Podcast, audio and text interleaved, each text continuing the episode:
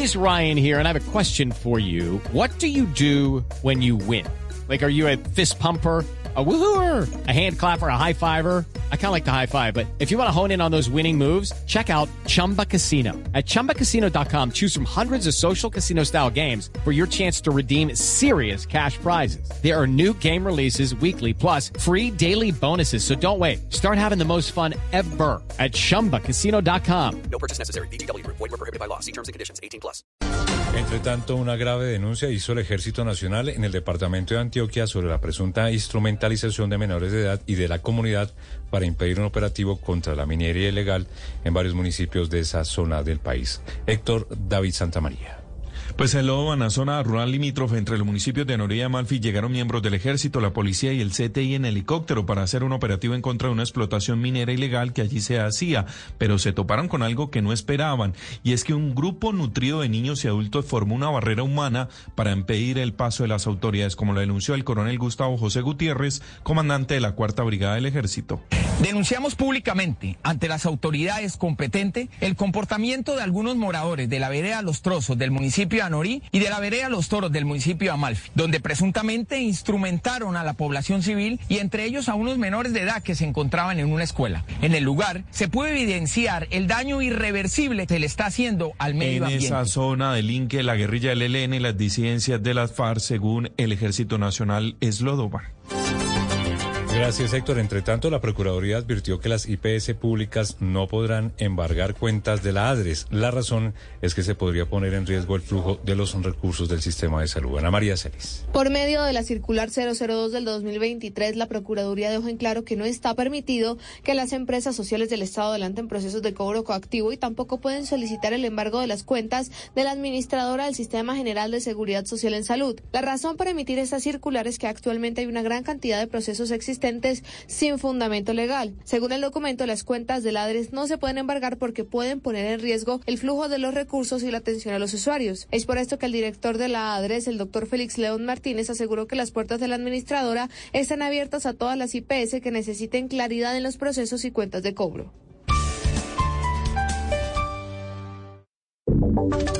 Y ahora en Blue Radio, la información de Bogotá y la región. Noticias importantes a esta hora. Los conductores de aplicaciones tecnológicas le pidieron en las últimas horas al gobierno nacional que no los deje por fuera de la reforma laboral. Marcela Peña. En las discusiones previas del anterior texto de reforma laboral, los trabajadores de conducción no hicieron parte de la mesa de discusión. Hoy las organizaciones de trabajadores de conducción no quieren quedarse por fuera de la reforma laboral y piden ser incluidos en el artículo que establece la relación laboral para los trabajadores de reparto.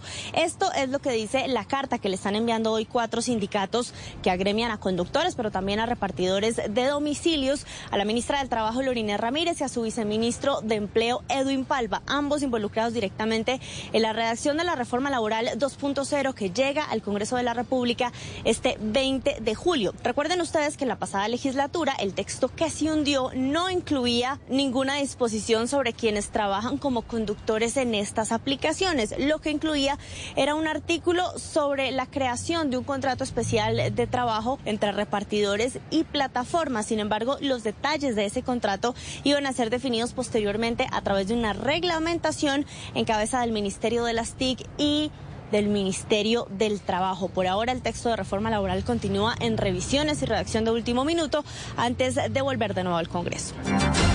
10 de la mañana, 28 minutos. En los centros transitorios de Armenia, los internos están en hacinamiento. La capacidad de estos espacios ya supera el 300%. Nelson Murillo.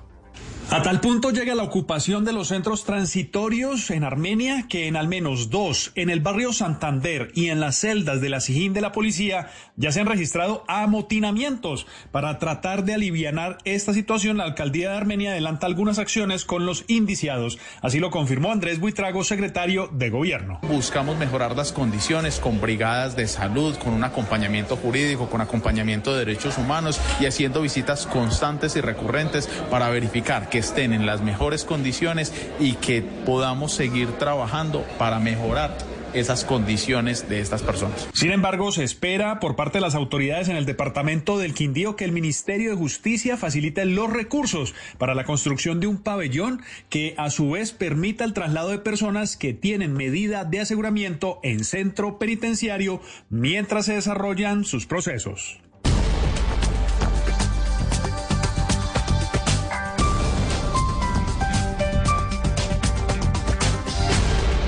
Las victorias y derrotas, la pasión y la afición en juego y los datos de lo último en deportes se lo presenta Mañanas Blue. 1029, noticias que tienen que ver con la NBA. Sé que algunos de ustedes me odian. Así acaba de anunciar LeBron James que no se retira, cumplirá en diciembre 39 años de edad. Una leyenda viva del baloncesto mundial ahora espera jugar junto a su hijo, Bronny, en la próxima temporada del mejor baloncesto del planeta. Efecto Messi, Sergio Ramos, el español, lo recuerdan, ex Real Madrid, está en la carpeta del Inter Miami. Ojo que también habría sobre la mesa una oferta del Flamengo de Brasil para llegar a Suramérica. Sería increíble. Y el Sevilla en España está también metido en ese pulso. Y Ecos Económicos de Qatar 2022. El club que más dinero recibió por jugadores convocados fue el Barcelona. Cuatro millones y medio de euros. En Colombia, Millonarios recibió 208 mil dólares por Juan Pablo Vargas, el Tico. Y el Tolima, 10 mil 900 por Alexander Domínguez, el ecuatoriano. Los deportes a esta hora en Mañanas Blue.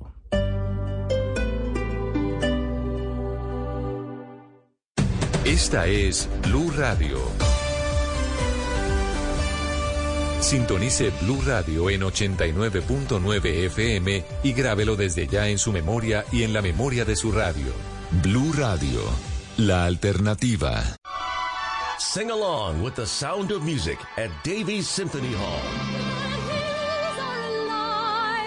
with the sound of music. The Academy Award winning Julie Andrews musical returns to the big screen, part of a fun filled program with a costume competition, audience participation, and goodie bags for all. A guaranteed hit for the whole family. July 16th. Tickets and information at sfsymphony.org.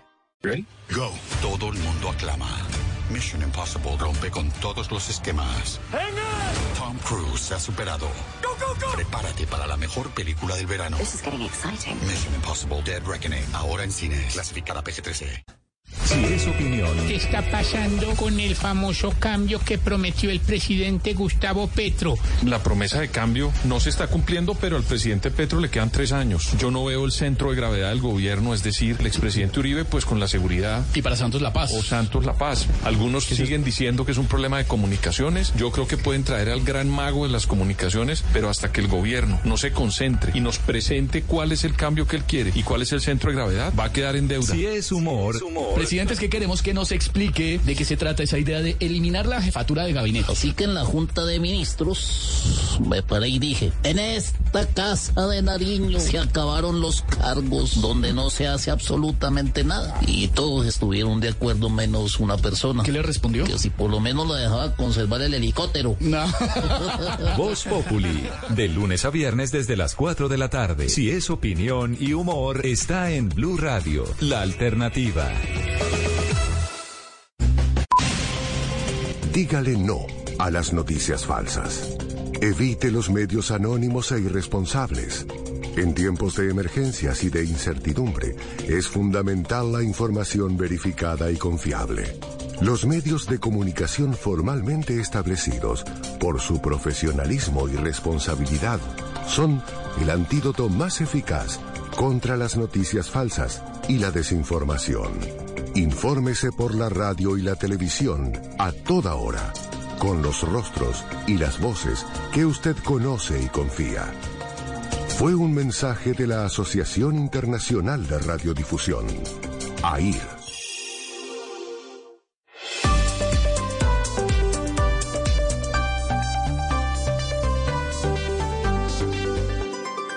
Seguimos conectados en Mañanas Blue. Desde este momento dirige Camila Zuluaga.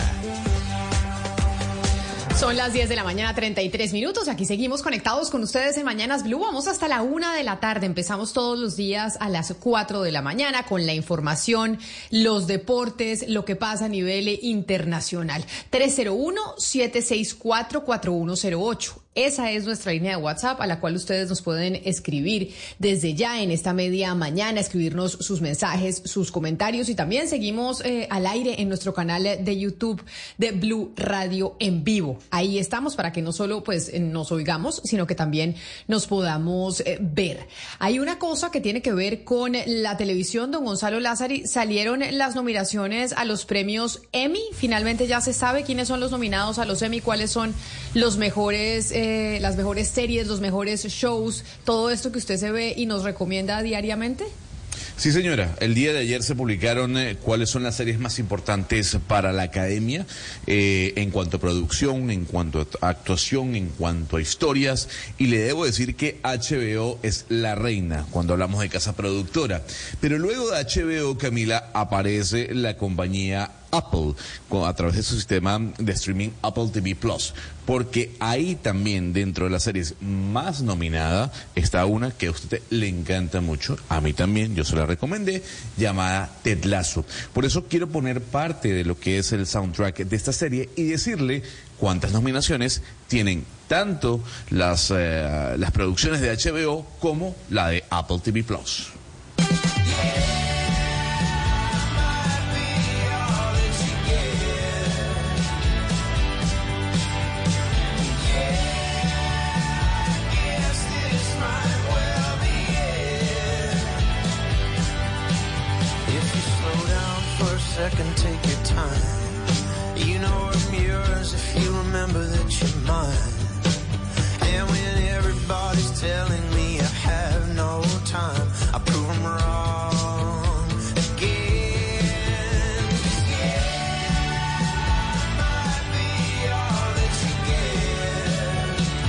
Yo sé que yo tengo personalidad groupie, Gonzalo, y sé que tengo personalidad groupie porque cuando oigo esta canción me da mucha emoción de lo que fui, eh, de lo feliz que fui con esta serie de Ted Lasso. A mis compañeros que sé que no me han hecho caso, que dicen esta Camila como es de intensa, si no se la han visto, por favor, véanse esa serie que de verdad los va a hacer muy felices. ¿Cuántas Sí, nominaciones tiene. Ted Lasso? 21 nominaciones, Camila. Eh, ocupó el cuarto lugar en cuanto a nominaciones dentro de los eh, premios Emmy o lo que serán los premios Emmy, si es que se dan, y ahora le cuento por qué.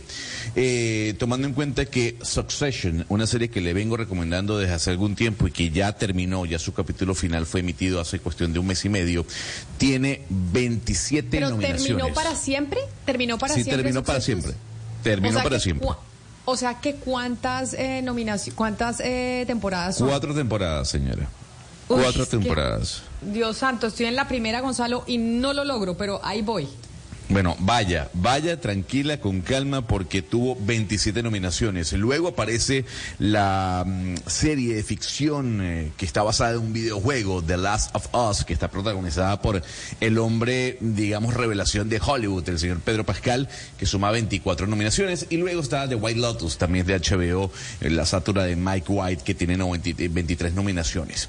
Pero Camila, estas tres series son muy importantes y Ted Lasso también es muy importante y ha sido muy importante.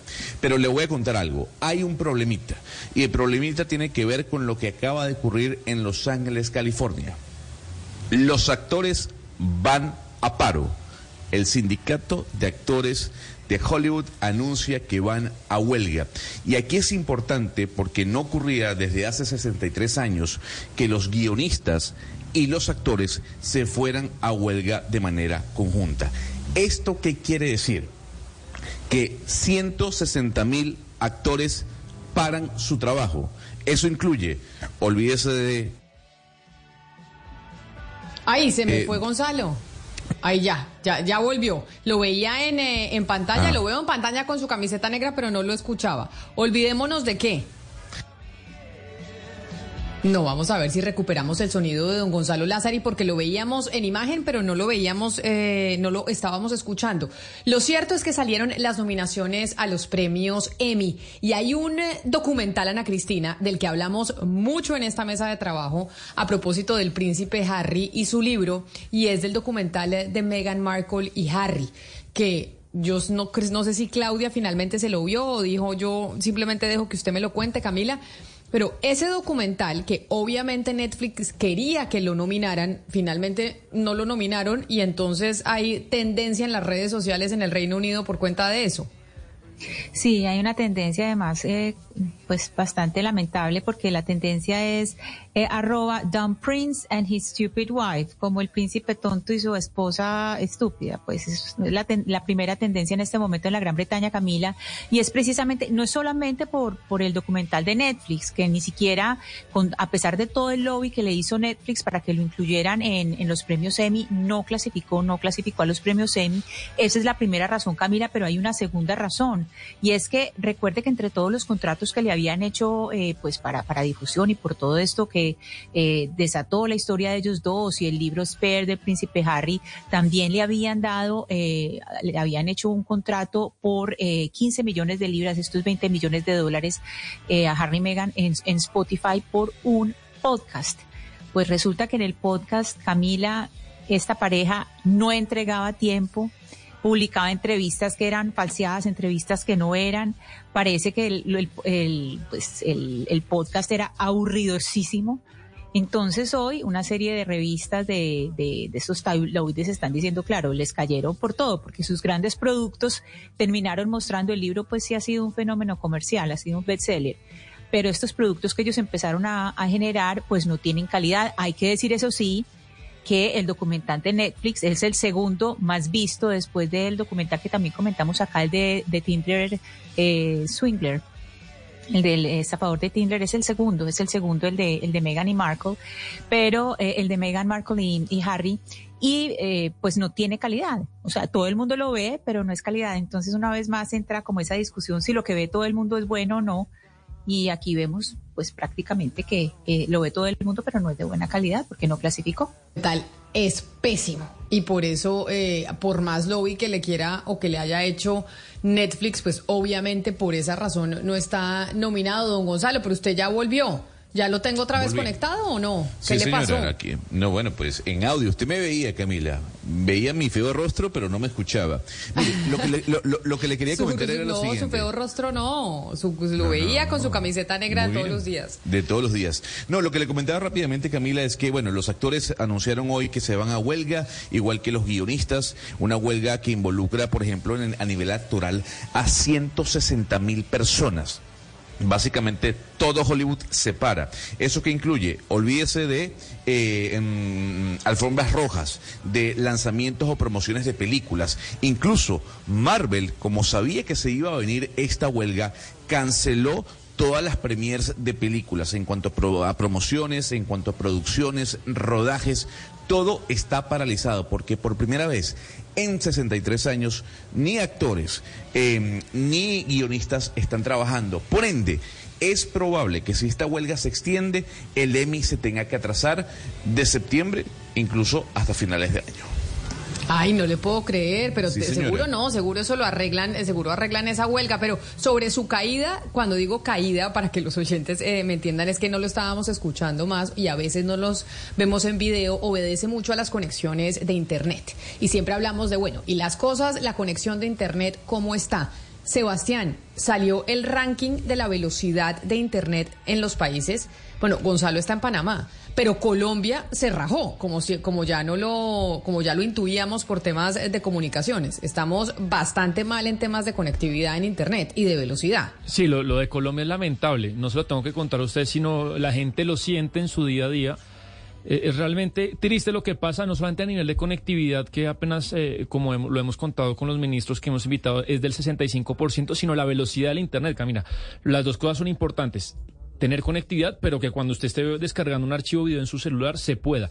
Le traigo el Speed eh, Test Index. eh, esto lo hace Okla. Okla es una consultora de Montana en Estados Unidos muy famosa que hace este index anual sobre la velocidad del Internet en el mundo. Y está el móvil, que I- es... Index traducimos índice, Índice. ¿cierto, Mariana? Index, Sí, índice. Speed test, ¿cómo es? Speed test index, el Sí. índice de la velocidad del internet, de la velocidad del Sí. internet, sí. Exactamente, es un índice de anual que mide entonces dos cosas, el la velocidad del Internet móvil, que sería el, de- el del celular o aparatos móviles, o el del Internet fijo. En el del móvil se observan 140 países y esto se mide eh, en, en me- megabits por hora, que esa es la cantidad pues eh, de datos que se puede descargar eh, el, celu- el celular. Estamos, Camila, de 127. A mí, pues, este, esto me parece una vergüenza. Entonces, 140 países. En el primer lugar está Emiratos, Emiratos Árabes Unidos con 181 megabits por hora. Después Qatar. Tercero Noruega, Kuwait, Dinamarca, Macao, que es este país no país que está en China, eh, Corea del Sur. Y bueno, nosotros tenemos 127 en el Internet móvil. En, en Internet fijo, eh, el puesto no es tan deshonroso, es, es 39, pero pues sí muy lejos de, de los primeros países. Óigame, pero Sebastián, ¿y ahí le aparece Panamá para saber lo que pasa con el internet de Gonzalo? ¿Estamos mejor que Panamá o peor que Panamá? No, mucho mejor. Panamá estaba, mire, mire, Panamá está de 37 ¿De 37 en móvil o en fijo? en móvil. Sí. ¿Y en fijo? En fijo, no, el- ese fijo de Panamá no se lo tengo, ya se lo busco, pero sí en móvil está de 37. Y Colombia es el- es- está muy mal parado respecto a la región.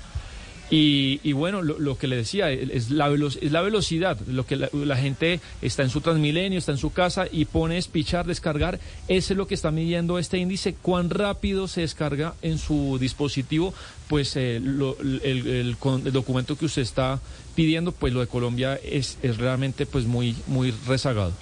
O sea, nos va mejor. Con Gonzalo, conexión a internet fija la de la casa, la que usted conecta con cable, que la del teléfono celular, pues que además ya lo experimentamos siempre. Es decir, a uno las llamadas Sí. de WhatsApp se le caen cada dos minutos porque Sí. es que no hay señal. Por eso, le, por eso le cuento, Sebastián, que ya yo pedí mi Starlink, ¿no? Porque Elon Musk llegó a Panamá. Entonces, aquí es una locura cómo la compañía ha entrado durísimo para mejorar la velocidad del Internet frente a las compañías tradicionales de comunicaciones. Y acá eso sí, una inversión, 250 dólares, ¿no? Eh, Acá la está más barato.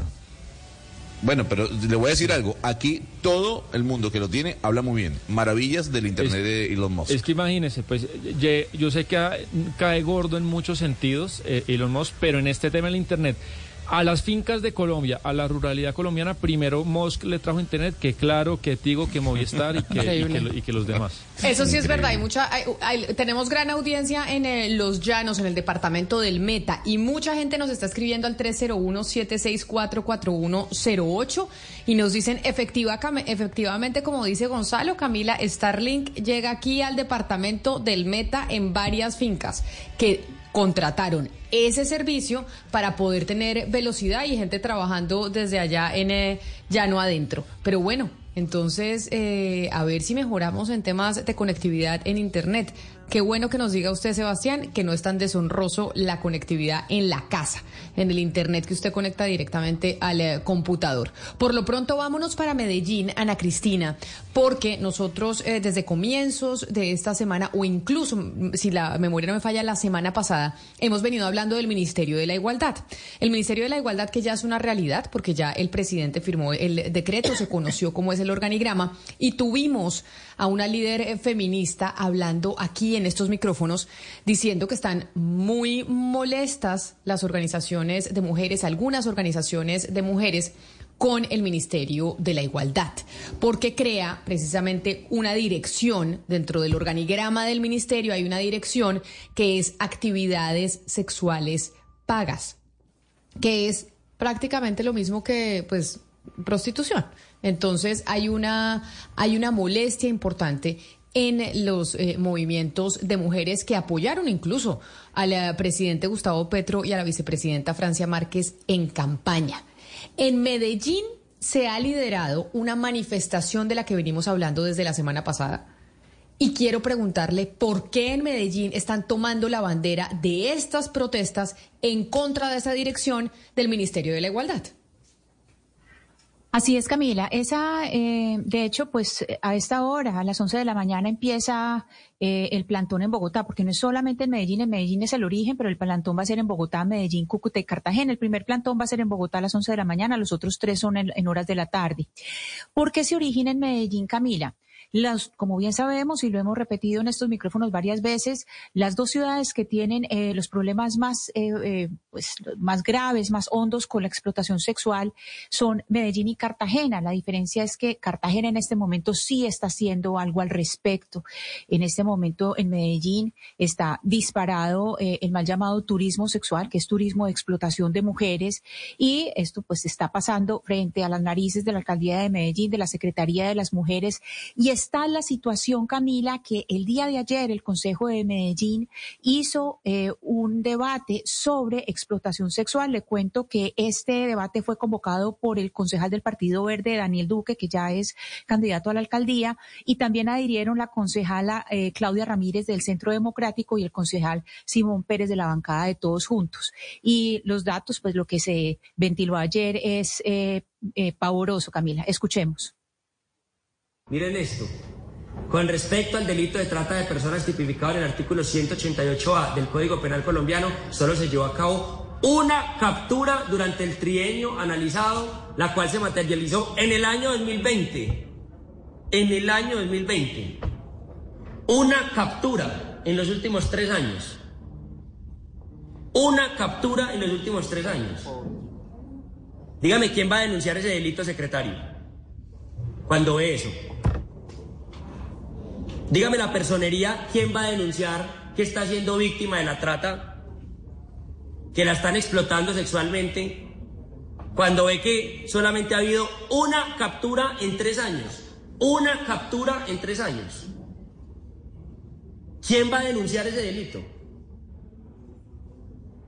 Eso no tiene presentación. Eso no tiene presentación. Y por eso había que traer este debate al Consejo.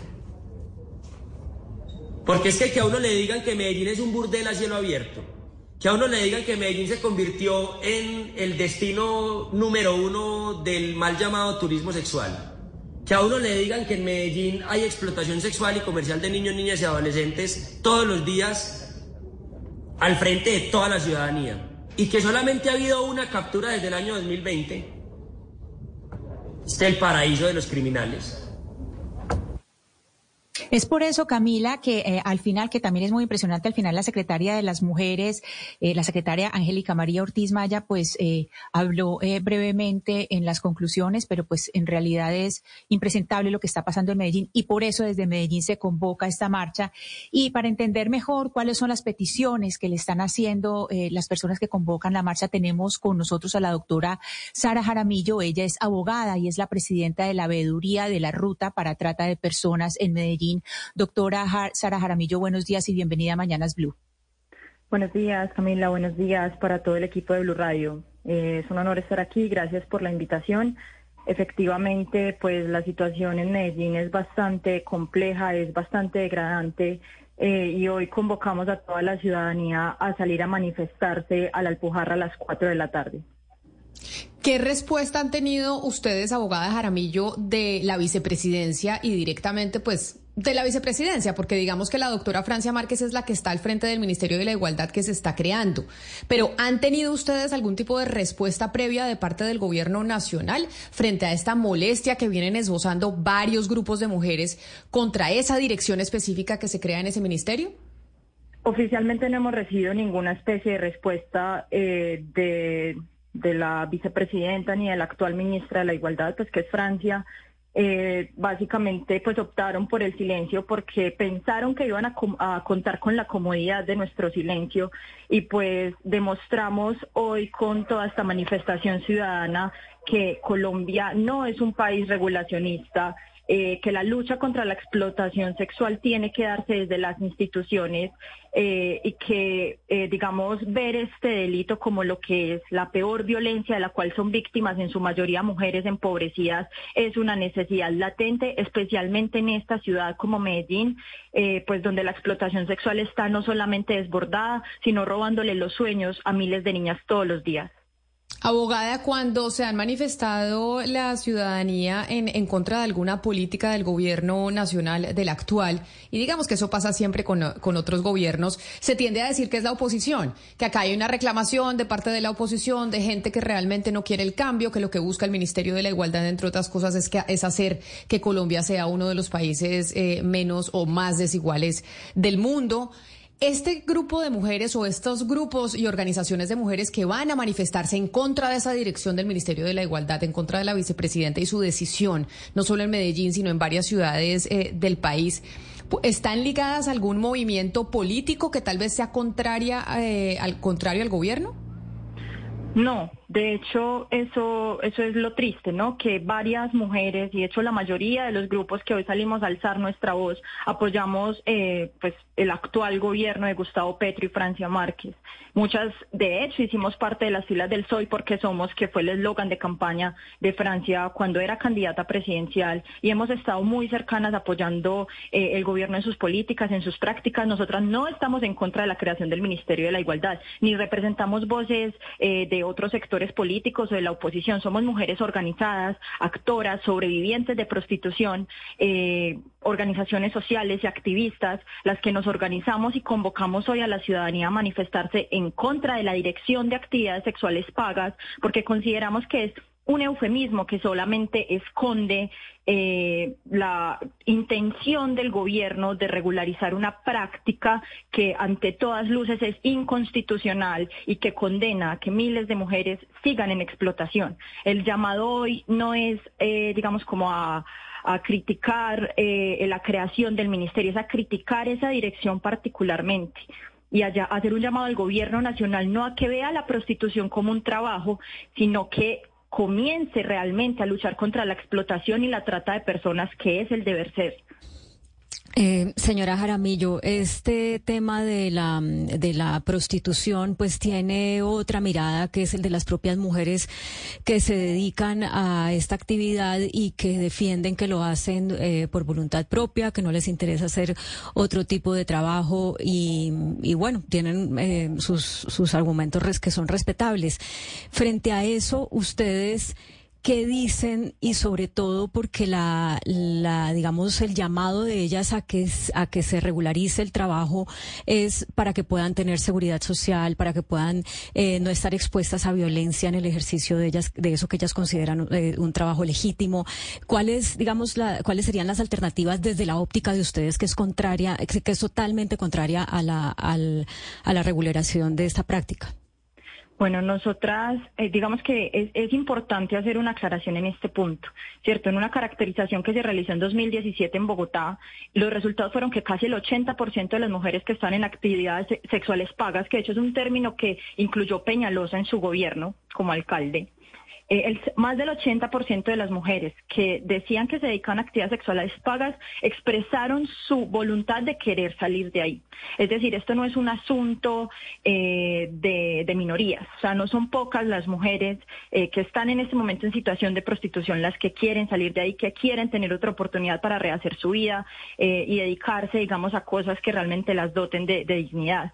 Eh, nuestra pelea realmente no es con las mujeres que dicen que esto es trabajo. Nuestra pelea es con las personas que demandan sexo, que en el 99% de los casos son varones, y con las políticas del gobierno que creen que eh, una forma práctica para luchar en contra de la, de la, explotación sexual es a través de la regularización y no de la persecución de la trata de personas y de la explotación, porque eh, son dos cosas que no pueden eh, escindirse. La prostitución y el análisis de la prostitución va ligado a la trata de personas. Como tal, no podemos pretender regularizar esta práctica y no podemos pretender que vamos a garantizarles derechos a estas mujeres que por sí ya están en una condición de vulnerabilidad absoluta con un contrato a término indefinido y con una afiliación al sistema de seguridad social. De hecho, ya tenemos ejemplos internacionales de modelos que pasaron de ser regulacionistas a ser abolicionistas por lo mismo, porque son países que advirtieron los problemas de fondo y esas eh, prácticas no eh, redujeron de alguna forma el consumo de prostitución, sino que al revés, la ampliaron, eh, sometieron a más mujeres migrantes a la prostitución, entonces optaron por volver y adoptar un modelo de Estado abolicionista que les permitiera a las mujeres que quieren salir de ahí, pues restablecer sus derechos eh, y luchar en contra de la demanda. La lucha es en contra de la demanda de sexo, no con las mujeres que por condiciones de vulnerabilidad o precariedad o la desigualdad estructural están, digamos, inmersas en estos mercados. Muy importante ese referente internacional que usted plantea. En ese mismo sentido, entendiendo que hay países que pasaron de la regularización al abolicionismo, hay otra realidad que se abre y es que lo que se prohíbe, pues que abre el camino para que, eh, quede la, la práctica no se elimina per se por la prohibición, sino que se abre el espacio de la ilegalidad. Y en la ilegalidad, las mujeres que ejercen ese oficio, pues son aún más vulnerables. Frente a eso, ustedes, ¿qué planteamiento o qué esperarían que hiciera el gobierno? Eh, no sé si dentro de una dirección como la que se está hablando o fuera de ella. Nosotras lo que queremos es que esta dirección de actividades sexuales pagas se vuelva la dirección que le haga frente al tema de explotación sexual y trata de personas en Colombia. Esa es nuestra demanda, que eh, se hagan caracterizaciones, que se hagan estudios de cuáles son las dinámicas de prostitución en cada ciudad, porque actualmente solo tenemos la de Bogotá, en Medellín, eh, tenemos la situación más, eh, digamos, eh, degradante en derechos humanos, más vulneratoria, más grave, y no tenemos ni siquiera una caracterización que nos permita determinar cómo es la dinámica de prostitución acá.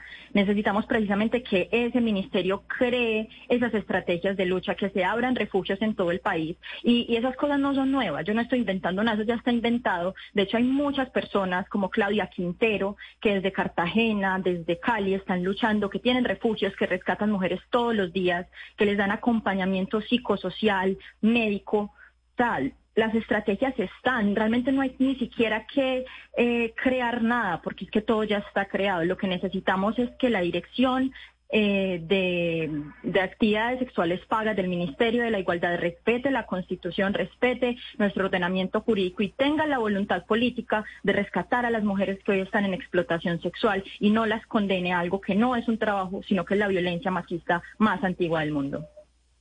Eh, doctora Jaramillo, hoy eh, publica una carta muy interesante la periodista eh, Ginette Bedoya, que además es la fundadora de No es hora de callar. Es una carta dirigida eh, a, la a la ministra de la Igualdad, a la vicepresidenta Francia Márquez, y le dice que en el ministro, pues primero dice que no, no le acepta pues un viceministerio, es, es lo primero, es lo primero que dice a la, a la ministra y vicepresidenta, que no le acepta un viceministerio que, que le ofreció, pero en segundo lugar le dice pues que el ministerio debe ser, y le leo, eh, como dice, para las negras de cada rincón del país, las indígenas y las empresarias, para las mujeres campesinas y las que están en situación de prostitución, así como las abolicionistas.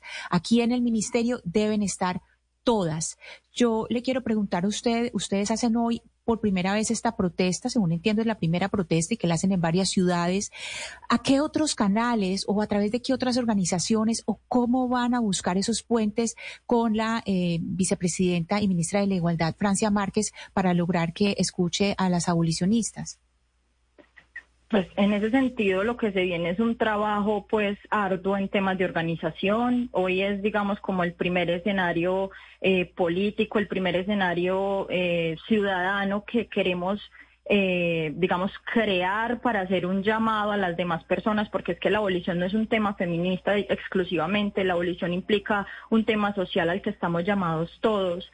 Eh, pues si usted me pregunta por puentes, eh, estamos intentando que Francia nos escuche.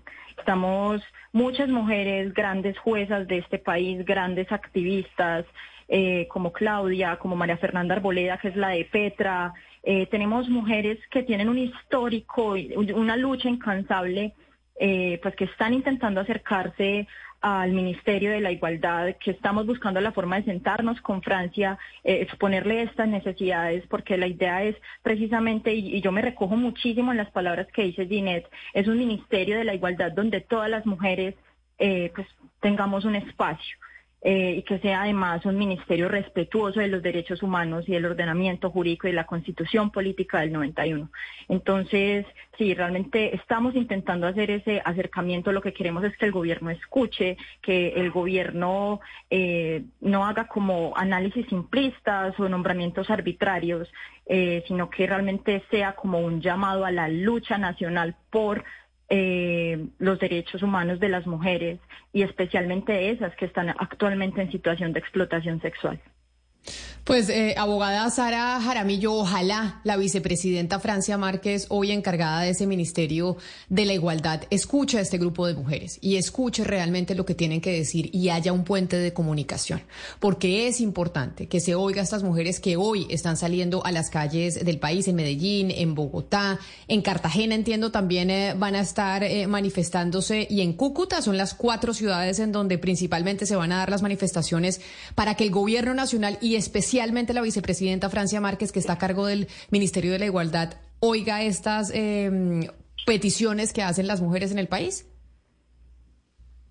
Sí, así es, Camila. De hecho, agradecemos mucho porque fuiste una voz importante en todo este, en todo este, esta convocatoria. Esto fue un tema que se había nacido en Bogotá desde la red Petra, Mujeres Valientes, eh, pero es tanto, es, tan agudo el problema y está tan normalizado el tema y tan, tan silencioso el tema en Colombia que nos vimos compelidas a hacer un llamado nacional eh, y especialmente quiero dirigirme a la alcaldía de Daniel Quintero Calle eh, que como quedó ayer ampliamente demostrado en el Consejo, en esta sesión del Consejo, fue completamente inoperante y ojalá la historia le cobre esa, esa inacción y le cobre políticamente esa inacción. O sea, no es presentable que en Medellín, con esta situación de explotación sexual que vivimos y padecemos, especialmente las mujeres y en su inmensa mayoría niñas y menores de edad, hayan solamente una captura en tres años por el delito de trata de personas. Y no es que este delito no pase, claro que pasa y pasa todos los días ante las narices de todos. Y no hicieron nada. Y yo espero que las próximas elecciones territoriales y el próximo gobierno entrante también tiene una responsabilidad grandísima para activar las rutas que están en este momento. Desde la veeduría estamos trabajando muy duro para que estas eh, peticiones, que no solamente son al gobierno nacional, sino a los gobiernos territoriales, puedan precisamente convocar a una gran lucha en contra de la trata y la prostitución. Entonces, sí, eh, creo que ese es el llamado. En Medellín vamos a, plantarnos hoy a las 4 de la tarde en la Alpujarra y la invitación es a, que la ciudadanía llegue, se manifieste eh, y pues pongamos los derechos humanos de las mujeres por fin en la agenda nacional. Directora y presidenta de la Veeduría de la Ruta Trata de Personas eh, en Medellín, mil gracias por estar con nosotros. Mucha suerte en esas manifestaciones el día de hoy y ojalá la vicepresidenta Francia Márquez las escuche. Feliz día para usted. Muchas gracias. Camila, eh, hoy eh, estos plantones son, como le digo, a las 11 de la mañana en la Plaza de Bolívar en Bogotá, a las 4 de la tarde en la Alpujarra en Medellín, en Cúcuta va a ser a las 4 de la tarde también en el Parque Santander y a las 5 de la tarde en Cartagena en la Torre del Reloj. Y le quiero aclarar una cosa porque uno se da cuenta que en redes sociales eh, ya hay algunas voces que le están haciendo oposición a esta marcha diciendo que hacen responsables a todas las personas abolicionistas eh, por las violencias eh, a, que sometan a las mujeres que están en, situación de explotación sexual, eh, porque dicen que las abolicionistas tienen discursos de, de discriminación e incitación al odio. No, eso no es así. Por el contrario, las abolicionistas lo que están, lo que están tratando de hacer es proteger a las mujeres que son víctimas de explotación sexual y que se ataque es precisamente a los consumidores, a los proxenetas y a quienes están eh, promoviendo esta industria que eh, suele estar ligada al crimen organizado. Entonces, pongamos las cosas en su orden. Aquí a los que están, por los que están eh, marchando, contra los que están marchando, es contra los proxenetas y los consumidores y es por, eh, para proteger a las mujeres que son explotadas sexualmente. Decía la abogada Jaramillo que, como lo decía Ginette Bedoya en eh, su columna, acá se tiene que trabajar para todas las mujeres. Claudia Ginette Bedoya en su columna del periódico El Tiempo pues cuenta y, que la vicepresidenta Francia Márquez le ofreció ser su viceministra en este Ministerio de la Igualdad, pero pues que ella respondió que no que hay todavía muchas cosas por hacer eh, desde el periodismo para trabajar eh, por las mujeres. Yo no sabía que Francia le había ofrecido el viceministerio a Ginette Bedoya de, mm, de la Igualdad. No, eh, pues nos enteramos justamente por la columna de Ginette que a mi juicio hace bien en, tomar la decisión de seguir trabajando desde el periodismo, porque lo que ella ha hecho exponiendo su caso y a partir de ahí utilizándolo para em, crear políticas públicas, hacer un montón de, un montón de logros que beneficien a otras mujeres para prevenir que sean eh, víctimas de abuso sexual o para eh, tratarlas después de que son víctimas pues es eh, realmente maravilloso. No necesita Ginette entrar eh, a ejercer un cargo político para seguir haciendo esa labor extraordinaria. Pero hay algo importante en la columna de, de y en el pedazo que resaltaban a Cristina hace un rato, y es cómo la existencia de un Ministerio de la Igualdad que incluye eh, la equidad de género, debe convocar a todos los tipos de mujeres. No es, o sea, no se puede eh, hablar de igualdad y lograr algo que se considere igualitario si solamente se habla con algunos grupos de mujeres que están, eh, digamos, de pronto más cercanas o más afines a la manera de pensar, eh, de, en este caso de la vicepresidenta. Gineda habla de empresarias, de mujeres negras, eh, de mujeres campesinas, y pareciera que hay un rompimiento que nos está indicando que ese ministerio va a funcionar es con las mujeres que estén más afines a la ideología de la vicepresidencia y, y pues eso anticipa realmente un fracaso dentro de los movimientos de mujeres. Hay mujeres con posiciones encontradas en temas que incluso son fundamentales como este del abolicionismo o la reglamentación de la prostitución y todas las voces hay que oírlas. Excluir eh, un grupo de voces pues no es una buena práctica. Pues anticipa un fracaso que ya se ha visto en otras partes, como por ejemplo España, en donde hay Ministerio de la Igualdad y en donde pasó exactamente lo mismo con la ministra de la Igualdad, Irene Montero, que hubo dentro de la propia izquierda, dentro del propio gobierno, una división por cuenta de las políticas que se tramitaban a través de ese ministerio y por la forma en que se estaba manejando. Así que ojalá la vicepresidenta hable con este grupo de mujeres, con estos grupos de mujeres, porque son varios que hoy van a estar en las calles eh, del país. Vamos a hacer una pausa y ya regresamos aquí en Mañanas Blue. Colombia está al aire.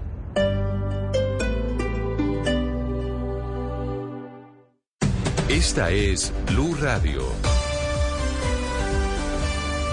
Sintonice Blue Radio en 89.9 FM y grábelo desde ya en su memoria y en la memoria de su radio. Blue Radio, la alternativa. Go. Todo el mundo aclama. Mission Impossible rompe con todos los esquemas. Tom Cruise se ha superado. Prepárate para la mejor película del verano. Mission Impossible Dead Reckoning. Ahora en cines. Clasificada PG-13. Dígale no a las noticias falsas. Evite los medios anónimos e irresponsables. En tiempos de emergencias y de incertidumbre, es fundamental la información verificada y confiable. Los medios de comunicación formalmente establecidos por su profesionalismo y responsabilidad son el antídoto más eficaz contra las noticias falsas y la desinformación. Infórmese por la radio y la televisión a toda hora, con los rostros y las voces que usted conoce y confía. Fue un mensaje de la Asociación Internacional de Radiodifusión, AIR. Están los colores. Y para gozar está Son Bárbaro. Lo mejor de la música afrocubana y la salsa. Todos los sábados después de las 8 de la noche. Alístense para disfrutar de la música que jamás pasa de moda. No quiero que se me quite ahí. Pasturo me da. Son Bárbaro. Hasta la medianoche en Blue Radio. Santiago Rodríguez y Alejandro Carvajal. Son Bárbaro.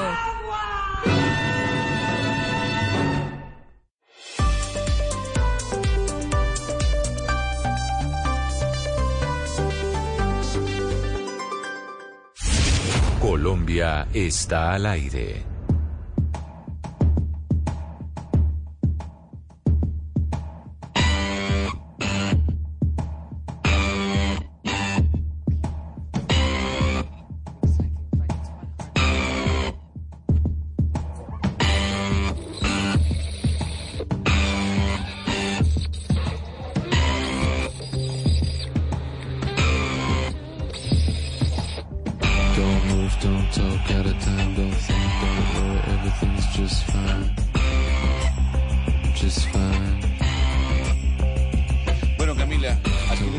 Canción que digamos es una de las más importantes de un álbum que fue publicado en 1993.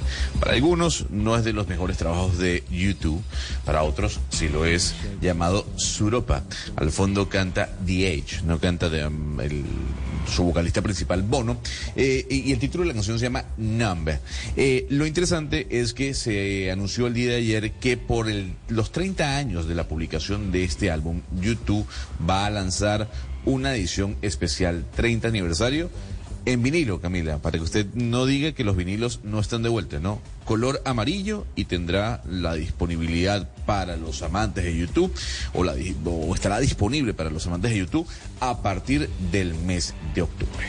Gonzalo, usted nos trae, yo creo que todas las semanas noticias de YouTube. Hemos estado poniendo música de YouTube porque todas las semanas generan algún tipo de noticia y a mí lo que me parece es que YouTube ya ni suena ni truena. O sea, ellos tratan de generar noticias, pero ya no generan el impacto que generaban antes realmente con su música porque hace rato dejaron de hacer buena música. Yo no sé si llamarlo buena música. Yo creo que YouTube será eh, una de las bandas más importantes y seguirá siendo una de las bandas más importantes dentro del mundo del rock. Camila, pero hay que decirlo que otros géneros han copado tal vez eh, las listas musicales. Pero cuando uno empieza a ver cuáles son los conciertos más rentables a nivel mundial, bueno, ahí aparece YouTube, aparece Elton John, aparece Bruce Springsteen, eh, aparecen los Rolling Stones, que digamos son agrupaciones cantantes que no han publicado, digamos, canciones que han pegado, como si hicieron en los 90 y en los 80, pero que siguen siendo rentables. Justamente el lanzamiento de este vinilo amarillo celebrando los 30 años de su álbum Suropa coincide con el anuncio o con las primeras presentaciones que tendrá YouTube en Las Vegas. Hay que recordar que YouTube dijo, vamos a tener una serie de conciertos en Las Vegas, así como lo tuvo en su momento Celine Dion. Pero sabe que Mariana, si alguien, si hay alguna banda que sabe hacer lobby en todo sentido es YouTube. Yo tengo un teléfono, eh, un iPhone tengo yo.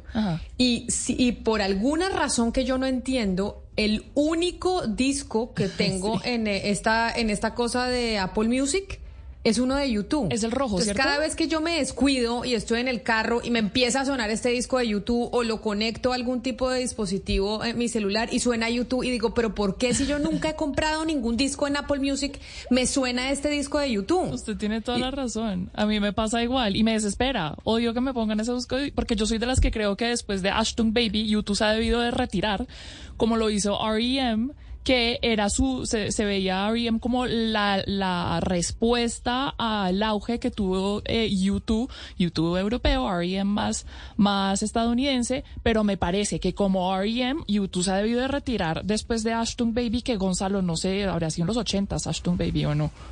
Fue año 91. 91, Eh, año sí. 1991. Luego vino su Europa. Eh, bueno, pero hay un álbum muy famoso de ellos que es el All That You Can Leave Behind del año 2000, eh, donde estaba Elevation, por ejemplo. Terrible. digamos, ese es, es- pero para Terrible ese usted, álbum. Pero, pero comercialmente hablando, fue un álbum muy importante para YouTube, digamos, el último más importante comercialmente hablando. Pero fue tan importante como, como Ashton Baby, por ejemplo.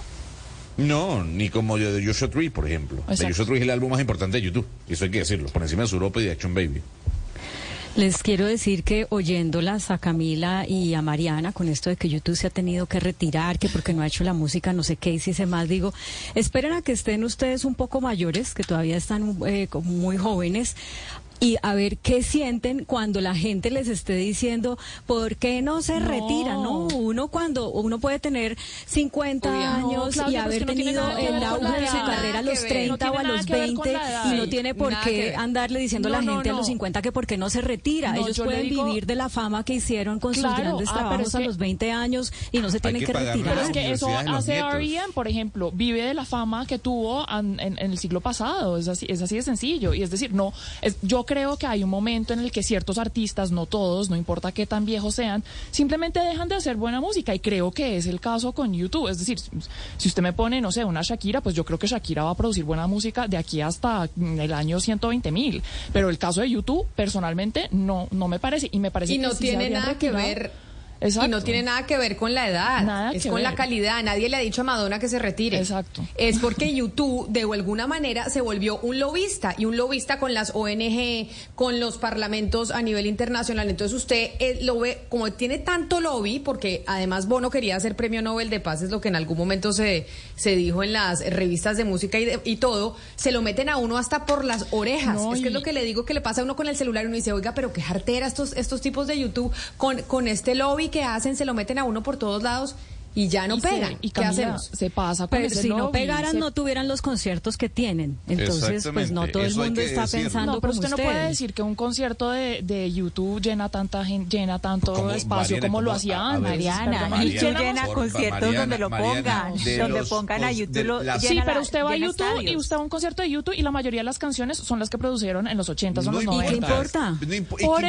eso, No por eso pasa es lo son las que uno quiere oír. Que sigan de tour, pero que pues que no saquen más el remaster del, del Soropa y del y otro álbum ¿Sabe y yo por no sé qué? qué y punto. Eh, Eso se llama ser, saber de mercadeo. El señor Bono tiene que pagarle la uni- la universidad al nieto, entonces necesita platica. Saque ese disco No, oiga, y se va a pero vender, Bono Mariana. tiene suficiente, suficiente plata pasa, antes de esto para pagarle Mariana, es cualquier que- universidad a él y a cientos de miles de personas más. Perdóneme que le diga. Lo que pasa es que con, con la música pasa lo mismo que pasa con las otras obras de arte. Si usted le hablan de Leonardo, entonces uno tiene en la cabeza la Yoconda, pero es que no fue lo único que hizo. Hizo muchas otras obras, tiene muchísimas otras obras y uno se queda en una sola.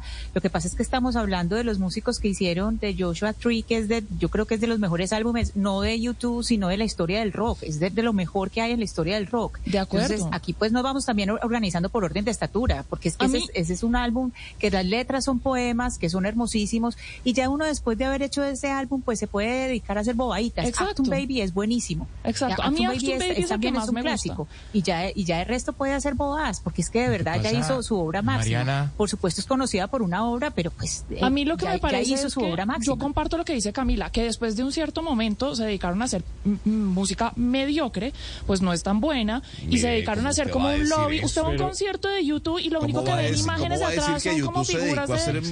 No, eso, A mí ¿qué- me parece que después, desde los 2000 mediocre? vienen haciendo una música muy regulimbis, perdóneme que le diga. Uy, Cero, no no. tiene Ay, nada que ver. dejémosle la tarea.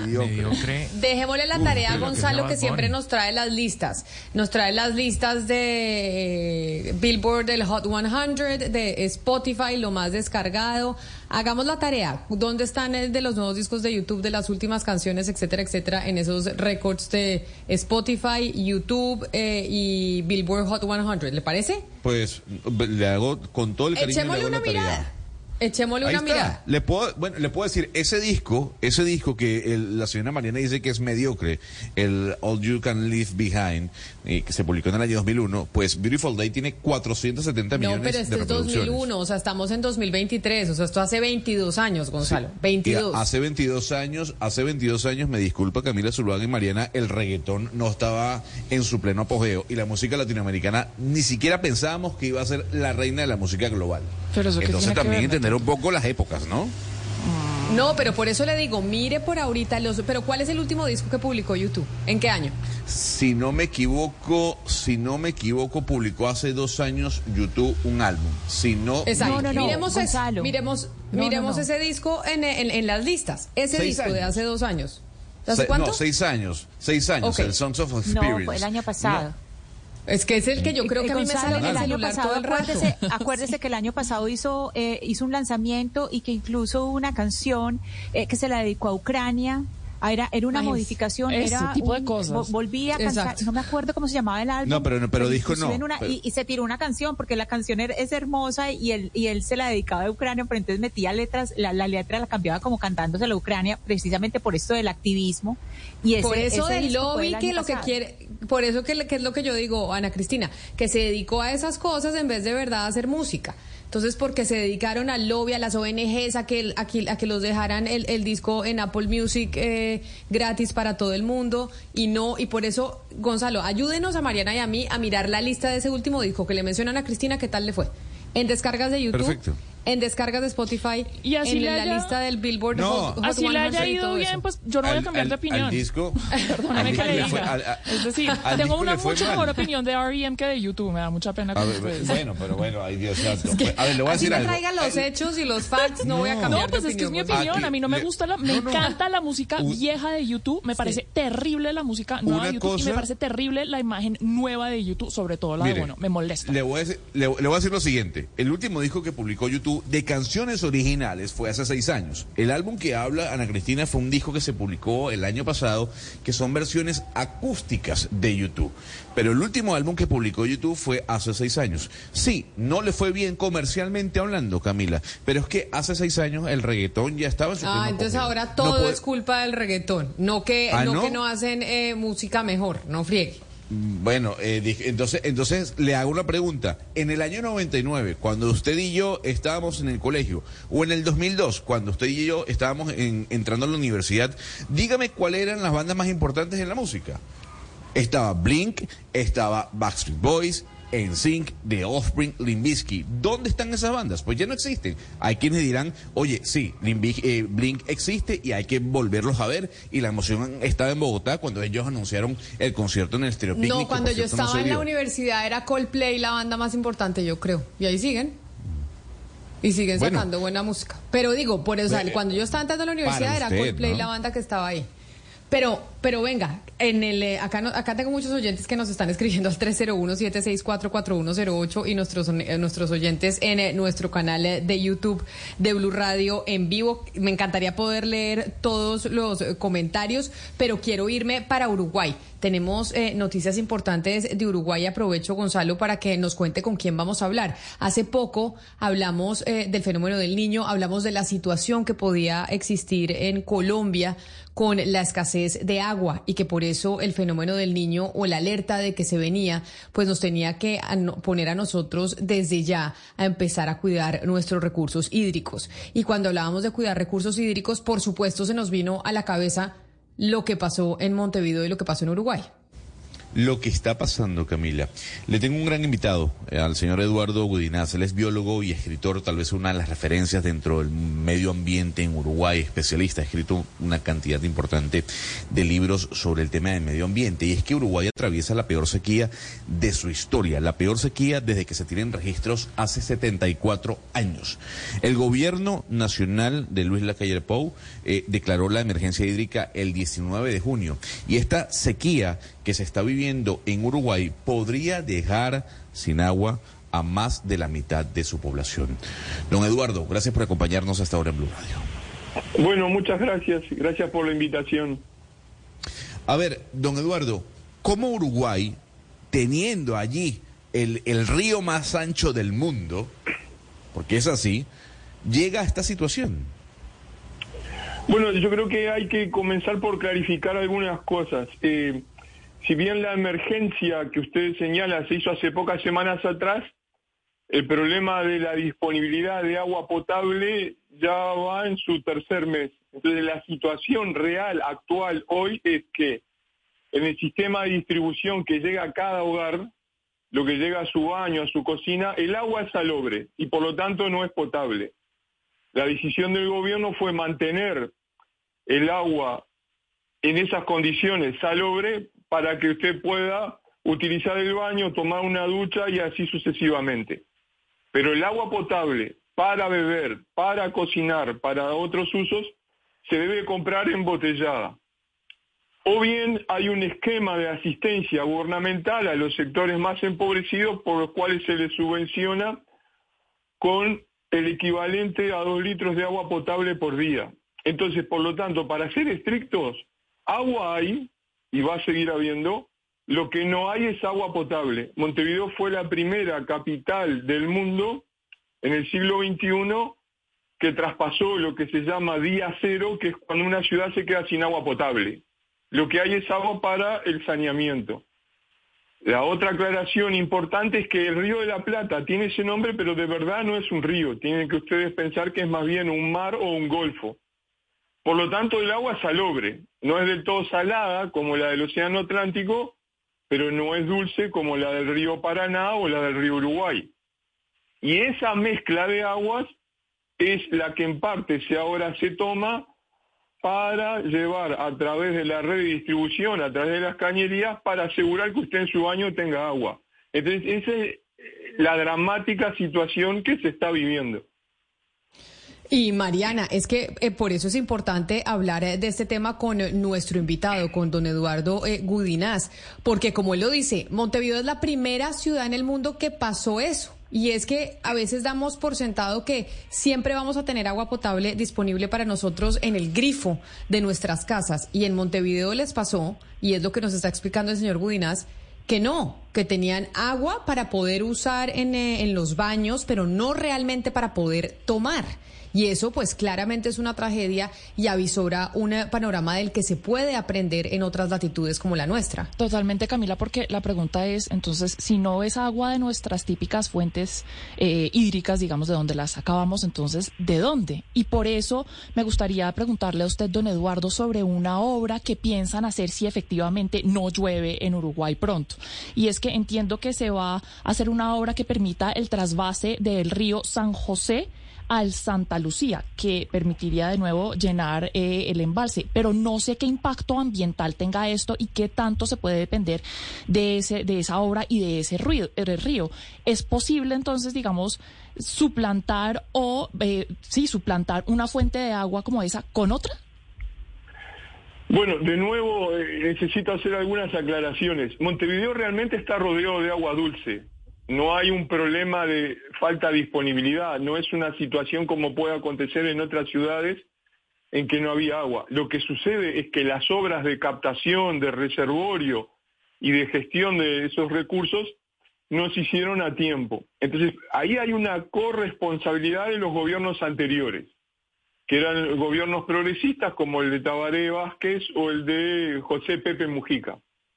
Sobre eso se inserta una responsabilidad del actual gobierno de la calle Pou, de signo político contrario, que ha sido la ineficiencia en gestionar la crisis, porque observen ustedes que esta sequía ya era grave en octubre del año pasado, y de hecho este mismo gobierno tomó medidas para paliarla, para navegarla, para sobreponerse para el sector agrícola ganadero, pero ninguna para el suministro de agua potable en Montevideo porque cada noche asumían que a la mañana siguiente llovería. Ahora, en el resto del país está lloviendo, pero por esas cosas del clima o, y por tal vez esas interferencias del cambio climático, justo donde tiene que caer el agua de lluvia, que es en esta cuenca que alimenta a la ciudad, no ha llovido lo suficiente. Entonces, el gobierno ha tomado medidas paliativas de dudosa efectividad como esta que tú cuentas, de tomar agua del río San José para llevarla al río Santa Lucía, pero ese otro río es parte de la misma cuenca, adolece de los mismos problemas, y esas obras tienen a su vez otros impactos ambientales asociados, e incluso la medida que está postulando hacia futuro, que es captar agua del río de la Plata, tiene enormes problemas porque la calidad de agua del río de la Plata es muy riesgosa, muy comprometida, porque está afectada por contaminación, tanto nuestra, pero especialmente de los países vecinos con los cuales compartimos esa cuenca.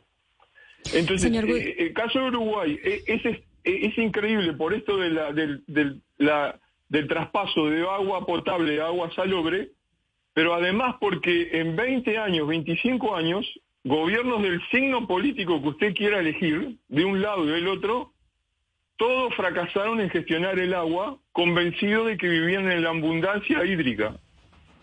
A propósito de eso, señor Gudinazzi, que usted mencionaba al expresidente Pepe Mujica, él lo consultaron sobre lo que está sucediendo, la escasez de agua, y dijo que, que sí, cuando hay recursos, eh, un presupuesto limitado, pues siempre se está tratando de eh, priorizar y que él en su momento pues eh, le dio prioridad a otras cosas y que por eso asume su responsabilidad, pero que hay otros que también tienen que asumir la de ella. Yo la pregunta que quiero hacerle es, seguramente en el momento en que esos gobiernos estaban en, esas personas estaban en el gobierno, pues no había unas alertas que anticiparan que esto podía llegar a suceder. Eh, ¿Cómo entonces, desde su conocimiento, se tiene que reevaluar el sistema de alertas, el de, el de proyecciones a largo plazo, para poder entonces priorizar adecuadamente y no exponer, no solamente lo estoy hablando de su país, eh, de Uruguay, sino de otros países de la región que también se basan en eh, pues unos criterios para poder priorizar en qué gastarse el presupuesto. No, no es así. Eh, las alertas sobre el estado de esta cuenca en particular, incluyendo tanto la disposición, el acceso como la contaminación, se conocen desde fines de la década del 90. Las obras más urgentes están planteadas hace más de 20 años y en el anterior gobierno se volvió a plantear, sobre todo por un lado de la comunidad académica y por el otro de las organizaciones ambientalistas, la gravedad de la situación, a lo cual se sumaba el reclamo de alguna parte de los productores en, agricultura en esa zona porque estaban afectados por la contaminación que originaban los otros agricultores de prácticas intensivas. Entonces, repetidamente ha habido alertas eh, eso ahora se reconoce, que no se escucharon, pero para, compartir para un oyente allí en Colombia, esta situación es muy parecida a la discusión que acaba de tener el presidente, el intercambio que acaba de tener el presidente Petro con el presidente Lula allí en Leticia, en Tabatinga. Porque también en la Amazonía la evidencia es abrumadora de los impactos negativos de la explotación petrolera, pero a pesar de eso, los gobiernos siguen intentando hacer explotación petrolera en la Amazonía. Entonces, cuando el presidente Petro le advertía eso a el presidente de Brasil, este no respondió de la manera que se esperaba.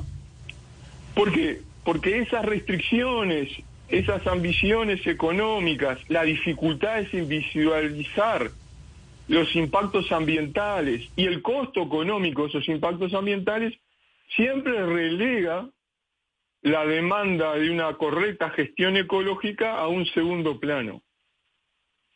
Don Eduardo, eh, el presidente Luis Lacalle Pou, digamos que está entre los mejores presidentes valorados en América Latina. El año que viene tenemos elecciones en Uruguay. ¿Usted cree que esta crisis hídrica que viven vaya a afectar la popularidad de su gobierno y de su partido con miras a esas elecciones? Bueno, eso es muy difícil de evaluar porque eh, el, sistema de partidos políticos, así como la idiosincrasia de cómo funciona la política en Uruguay es muy distinta a los países vecinos. Entonces, el, protagonismo del liderazgo personal tiene su papel, pero no explica todo. Entonces, en la competencia del año que viene compiten en primer lugar partidos políticos o coaliciones de partidos políticos y sobre ellas se insertan los candidatos. En, nuestro régimen no puede haber reelección. Por lo tanto, el partido de el actual presidente de la calle Pou deberá escoger otro candidato distinto y deberá sopesar si reorganiza, reactualiza la coalición que mantiene con otros tres partidos para sostenerse en un gobierno. Del lado de enfrente, el Frente Amplio también es a su vez, en cierta medida, una coalición de partidos que van desde el Partido Socialista hasta otros grupos que tienen sus propios nombres aquí a nivel local, también deberá elegir sus candidatos. Unos y otros tienen que pasar por un proceso de elección interna que ocurrirá el año que viene. Entonces, eh, eh, Uruguay es esa paradoja, es una política muy ordenada, con altos niveles de deliberación, institucionalmente muy potente, pero hay temas en el que logra avanzar y hay otros temas donde la ceguera prevalece y ese mismo ordenamiento produce rigideces que le impide incorporar, y una de las cosas que siempre ha estado atrasado es en la gestión ambiental. Y precisamente hablando de ese atraso y del, y del drama que están viviendo con el tema del agua, que incluso hay muchos oyentes que nos están escribiendo y escuchándolo usted, profesor Gudinaz, dicen, esto podría pasar en Colombia si no se toman, o en cualquier país de la región si no se toman las decisiones adecuadas, porque las lluvias pueden parar. De hecho, se nos viene a nosotros el fenómeno del niño y eso lo que implica es una sequía más importante. ¿Cuál es entonces el panorama a futuro, a corto y mediano plazo, frente al tema del agua en Montevideo? Hay que esperar la lluvia. Esto va a llevar este, seguramente más de un mes y no sé si no entrará en nuestra próxima primavera, pero como usted decía, esas situaciones amenazan a otras ciudades. Por ejemplo, la ciudad de Sao Paulo vivió hace pocos años atrás una, una larga crisis que había en todo el centro de Brasil y eso desembocó en procesos de racionamiento, que es una de las estrategias que puede hacer una ciudad. Comienzo a racionar el agua. Yo ayer participé de una mesa redonda en Lima, Perú, y también mis colegas de Lima me advertían de la fragilidad de la cuenca y el sistema que provee agua a Capital, a Lima. La ciudad de La Paz ha padecido problemas tanto de falta de disposición de agua potable como de mala calidad del agua potable contaminada por relaves mineros. La ciudad de Santiago de Chile otro tanto. Y además esto puede ser tanto por inundaciones que se afecte la disposición del agua con una ciudad, como por la sequía. Entonces, ahí hay un problema cierto que debe ser sopesado, analizado y evaluado con una mira a futuro que va más allá de cada gobierno, porque la gestión de recursos hídricos necesariamente tiene que hacerse en el mediano plazo. Pues, eh, profesor Eduardo Budinaz, biólogo y escritor, gracias por atendernos, por contarnos la realidad y la situación eh, en Uruguay, que además es muy ilustrativa para que también con el ejemplo se puedan tomar medidas y con la experiencia de otros países se puedan tomar eh, medidas, por ejemplo, aquí en Colombia, para no repetir esa historia. Mil gracias por estar aquí con nosotros y, y por habernos regalado estos minutos en Blue Radio. Con todo gusto, muchas gracias por la entrevista. Un saludo especial por esto que escuchamos del profesor Gudinaz, Claudia, es que cada vez que hablamos de la llegada del, del eh, fenómeno del niño, hemos venido diciendo desde hace ya meses aquí en estos micrófonos, oiga, desde la ciudadanía nosotros podemos empezar a aportar nuestro granito de arena con el uso del agua de manera racional, no bañarnos 10 horas, mirar a ver el tema de la lavadora, hacer como Gonzalo que tiene un montón, tiene las camisetas contadas para el mes y hace solo una lavadora en el mes, mirar a ver cómo nosotros podemos colaborar con el uso del agua. Sí, cerrar el grifo mientras uno se está cepillando los dientes, por ejemplo, que si sumamos la cantidad de agua limpia que se bota por el sifón, eh, por prácticas como no cerrar el grifo cuando uno se está lavando los dientes, pues eso es un montón de litros que no deberíamos estar desperdiciando. Pero también creo, Camila, que esto le pone cada vez más el reto al sector de la construcción para construir eh, viviendas y apartamentos en los que se pueda hacer más eficiente el uso del agua, porque usted piensa usted la cantidad de agua que se bota limpia que se bota mientras uno se está bañando y cómo esa agua limpia se podría usar en otros eh, lugares de la casa, pero el sistema de no sé cómo se llama eso, de tuberías de la de la vivienda pues no está diseñado para, por ejemplo, eh, lograr algo así. Entonces yo creo que estas crisis no solamente obviamente nos ponen un reto a los ciudadanos, tenemos que ser conscientes, pero también eh, implican cambios en otras otros aspectos como por ejemplo la construcción de las viviendas. Claudia, todos esos cambios de los que usted habla se llaman obras o podrían llamarse obras de mitigación, que es una parte muy importante de la lucha contra los efectos del cambio climático, porque efectivamente hay una parte que es como, bueno, vamos a reducir nuestras emisiones de carbono para que el planeta no se nos caliente tanto y por ende no tengamos estos fenómenos eh, climáticos que si bien han existido toda la vida se vuelven más extremos, tanto sequías como épocas de lluvia, por ejemplo, se vuelven más extremos gracias al, al cambio climático. Pero también hay un tema de obras de mitigación y es un tema al que, por ejemplo, Montevideo debería ponerle mucha atención porque si bien están con un rezago en temas de infraestructura, pues ahora es cuando más tienen que entender obras de mitigación para poder reemplazar fuentes de agua que ya no son tan confiables y, y para poder pues hacerle Pero mejor frente a estas épocas de sequía, Oscar. Mariana, pero también es falta de gestión. O sea, ahí lo dijo nuestro invitado. Claro, claro. Gobi- gobiernos que pasaron y pasaron y no... y- y- o sea, Claro, es que, y es más urgente ahora esa gestión no que nunca. Que nunca. Ahora que llegó la crisis, entonces por supuesto que todo el mundo sin agua, pero ¿por dónde estuvo la gestión de los gobiernos anteriores, incluyendo al señor Mojica? Claro. O sea, que, que él dice, no, es que uh, uh, tenía otras prioridades. ¿Habría prioridades más importantes que el agua? ¿El agua potable? Pues es que, es que Oscar, mirar. sí, lo voy a decir por qué. Es que a mí me parece que en Latinoamérica hemos estado muy cómodos con el tema del cambio climático, en, en otras porque tenemos mucha agua.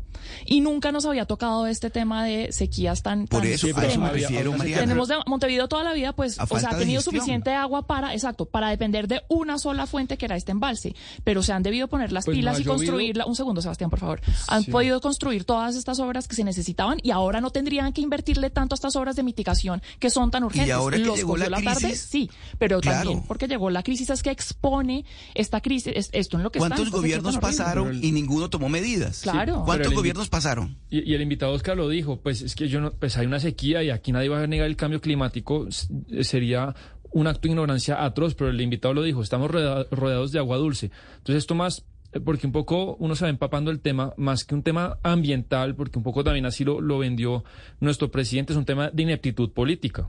Es, es- es de gente que no... le- El tema ambiental expuso a la ineptitud política, tiene razón usted. no, pero, pero lo dijo el, el invitado. Hay, hay, yo creo que hay ciudades del mundo que sí de pronto se están quedando sin agua, pero él dijo, estamos rodeados de agua. Pero pues falta que un- unos políticos y unos gestores cojan el agua y lo lleven con infraestructura al grifo, al vaso de agua. Claro, pero el la- punto es que en el pasado no habían tenido la necesidad de hacer eso. Es decir, lo que le quiero decir es que usted tiene razón. Esta crisis expuso la ineptitud de, de política y la falta de gestión, como dice Oscar. Pero pues esto también, o sea, está relacionado con una crisis del cambio climático y no lo podemos negar. Los fenómenos climáticos se vuelven más extremos cuando tenemos, cuando el planeta se calienta y eso no se puede discutir. Cuando ayer estábamos hablando de la, del crecimiento norteamericano, de la inflación, cómo fue eh, más baja de lo esperado en los Estados Unidos, nos escribían, por ejemplo, algunos oyentes al 301-764-4108 que hay una crisis en estos momentos en el eh, sector eh, de los arquitectos en Colombia por cuenta del frenazo que hay en el sector de la vivienda. Y ahí, Claudia, frente a lo que usted decía, oiga, sería una bonita oportunidad para que pues los arquitectos se, se metieran en trabajar en esto que usted dice, en cómo construimos vivienda para que ese recurso hídrico que tenemos en nuestras casas, que imagínese no tenerlo, es que por un día imagínense lo que es vivir sin agua, que usted abra la llave y no tenga agua, que a veces lo, lo damos por sentado, pero no, no, no lo podemos dar por sentado, que haya esos mecanismos que usted menciona, y es cómo mientras yo me lavo las manos, esa agua puede ir, por ejemplo, al inodoro, o cuando yo me estoy eh, bañando, que sí es agua limpia, puede servir para el inodoro o para lavar los platos o para usarla en otras cosas. Pero que hoy básicamente a uno le toca es poner el balde, lo que yo hago es poner el balde mientras el agua caliente sale en la ducha y ese es el agua que uso para los, eh, para los baños o para las matas.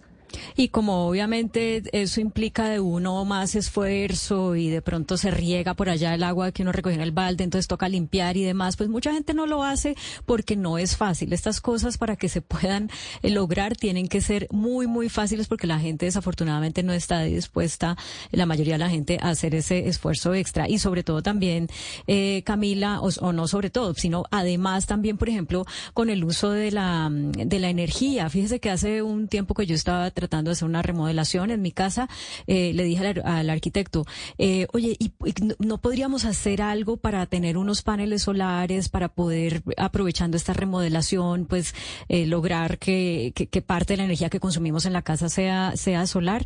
Y, pues no, no, no, dentro de su conocimiento, dentro de su práctica habitual, dentro de lo que él puede considerar un negocio, ¿no? Porque pues por supuesto de eso vive, eso no era algo que él me pudiera ofrecer a mí como cliente. Y a mí me parece que es increíble que a estas alturas de la vida, con todo lo que llevamos hablando eh, de cambio climático, de transición energética, de energías renovables, eso no sea una opción que uno puede, eh, digamos, adquirir fácilmente en el mercado. Tenemos que también nosotros poner nuestro granito de arena, empezar a ahorrar agua desde ya. Si bien es cierto lo que nos dicen nuestros oyentes, que yo les agradezco enormemente sus mensajes al 301-764-4108, lo que, lo que nos dicen, por ejemplo, Yadira nos dice que también se hace necesario ver cómo están funcionando hoy en día los proyectos mineros y el impacto medioambiental, especialmente en las fuentes hídricas, que tal es el caso que ha sucedido con Minesa en el páramo de Santurbán y que el agua no se protege por ejemplo, dice Diego, consumiendo menos agua potable, sino gastando menos energía, que es lo que usted dice, Claudia, frente al tema de los paneles eh, solares. Es decir, sí tenemos que empezar y de verdad poner atención a estos anuncios que se han hecho de parte, por ejemplo, del gobierno nacional, de que se viene un fenómeno del niño y en nosotros también está eh, la solución. Vamos a hacer una pausa porque tenemos eh, compromisos comerciales, pero ya volvemos aquí a Mañanas Blue porque tenemos respuesta de editorial Planeta a lo que hablamos con eh, nuestra invitada del lunes esta semana, la periodista Laura Ardila que publicó o quería publicar un libro sobre la historia de la familia Char en Barranquilla, una de las familias políticas más importantes de la costa caribe y del país. Y pues ese libro finalmente no vio la luz con esa editorial. Hay respuesta ya finalmente de la editorial. Y vamos a hablar también de lo que está pasando en Bogotá, yo no sé si en otras eh, partes del país, con los perros pitbull, porque cada vez son más casos de noticias que escuchamos de pitbulls de esta raza que agrede a personas en la calle y que pues andan sin bozal a pesar de que sus dueños saben del peligro de ese tipo de mascotas. Hacemos una pausa y ya volvemos con esa información.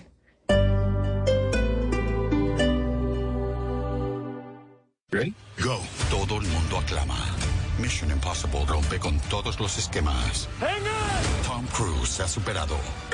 Prepárate para la mejor película del verano. Mission Impossible Dead Reckoning. Ahora en cines. Clasificada PG-13. Si es opinión, ¿Qué está pasando con el famoso cambio que prometió el presidente Gustavo Petro? La promesa de cambio no se está cumpliendo, pero al presidente Petro le quedan tres años. Yo no veo el centro de gravedad del gobierno, es decir, el expresidente Uribe, pues con la seguridad. Y para Santos La Paz. O Santos La Paz. Algunos siguen diciendo que es un problema de comunicaciones. Yo creo que pueden traer al gran mago de las comunicaciones, pero hasta que el gobierno no se concentre y nos presente cuál es el cambio que él quiere y cuál es el centro de gravedad, va a quedar en deuda. si es humor, Presidentes que queremos que nos explique de qué se trata esa idea de eliminar la jefatura de gabinete. Así que en la Junta de Ministros me paré y dije, en esta casa de Nariño se acabaron los cargos donde no se hace absolutamente nada. Y todos estuvieron de acuerdo menos una persona. ¿Qué le respondió? Que si por lo menos lo dejaba conservar el helicóptero.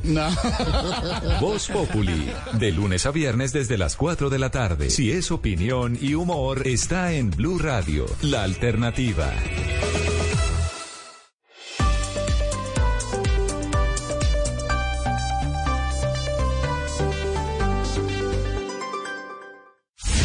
Colombia está al aire.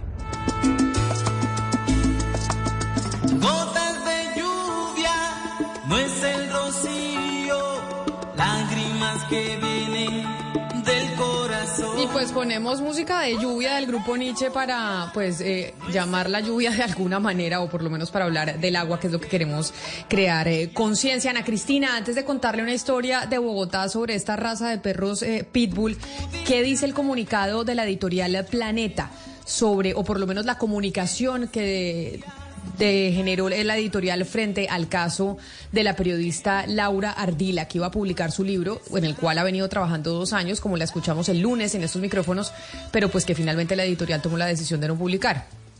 Camila, aquí estamos hablando de tres cartas. Eh, la, primera carta es una carta que enviaron ayer varios autores de la editorial Planeta, se lo enviaron eh, a la directora editorial Mariana Marxurk, eh, escritores como Sergio Campo Madrid, Juan Manuel Roca, Luciana Cadaya, Duris Salcedo, entre otras. En esta carta les le pedían a, la editorial primero reintegrar al eh, editor que había renunciado, Juan David Correa, y en segundo lugar, pedían pues que se publicara Laura Ardila. Entonces, en respuesta, se publica esta carta, esta carta eh, de la editorial Planeta firmada por la directora general, directora editorial Mariana Marsur.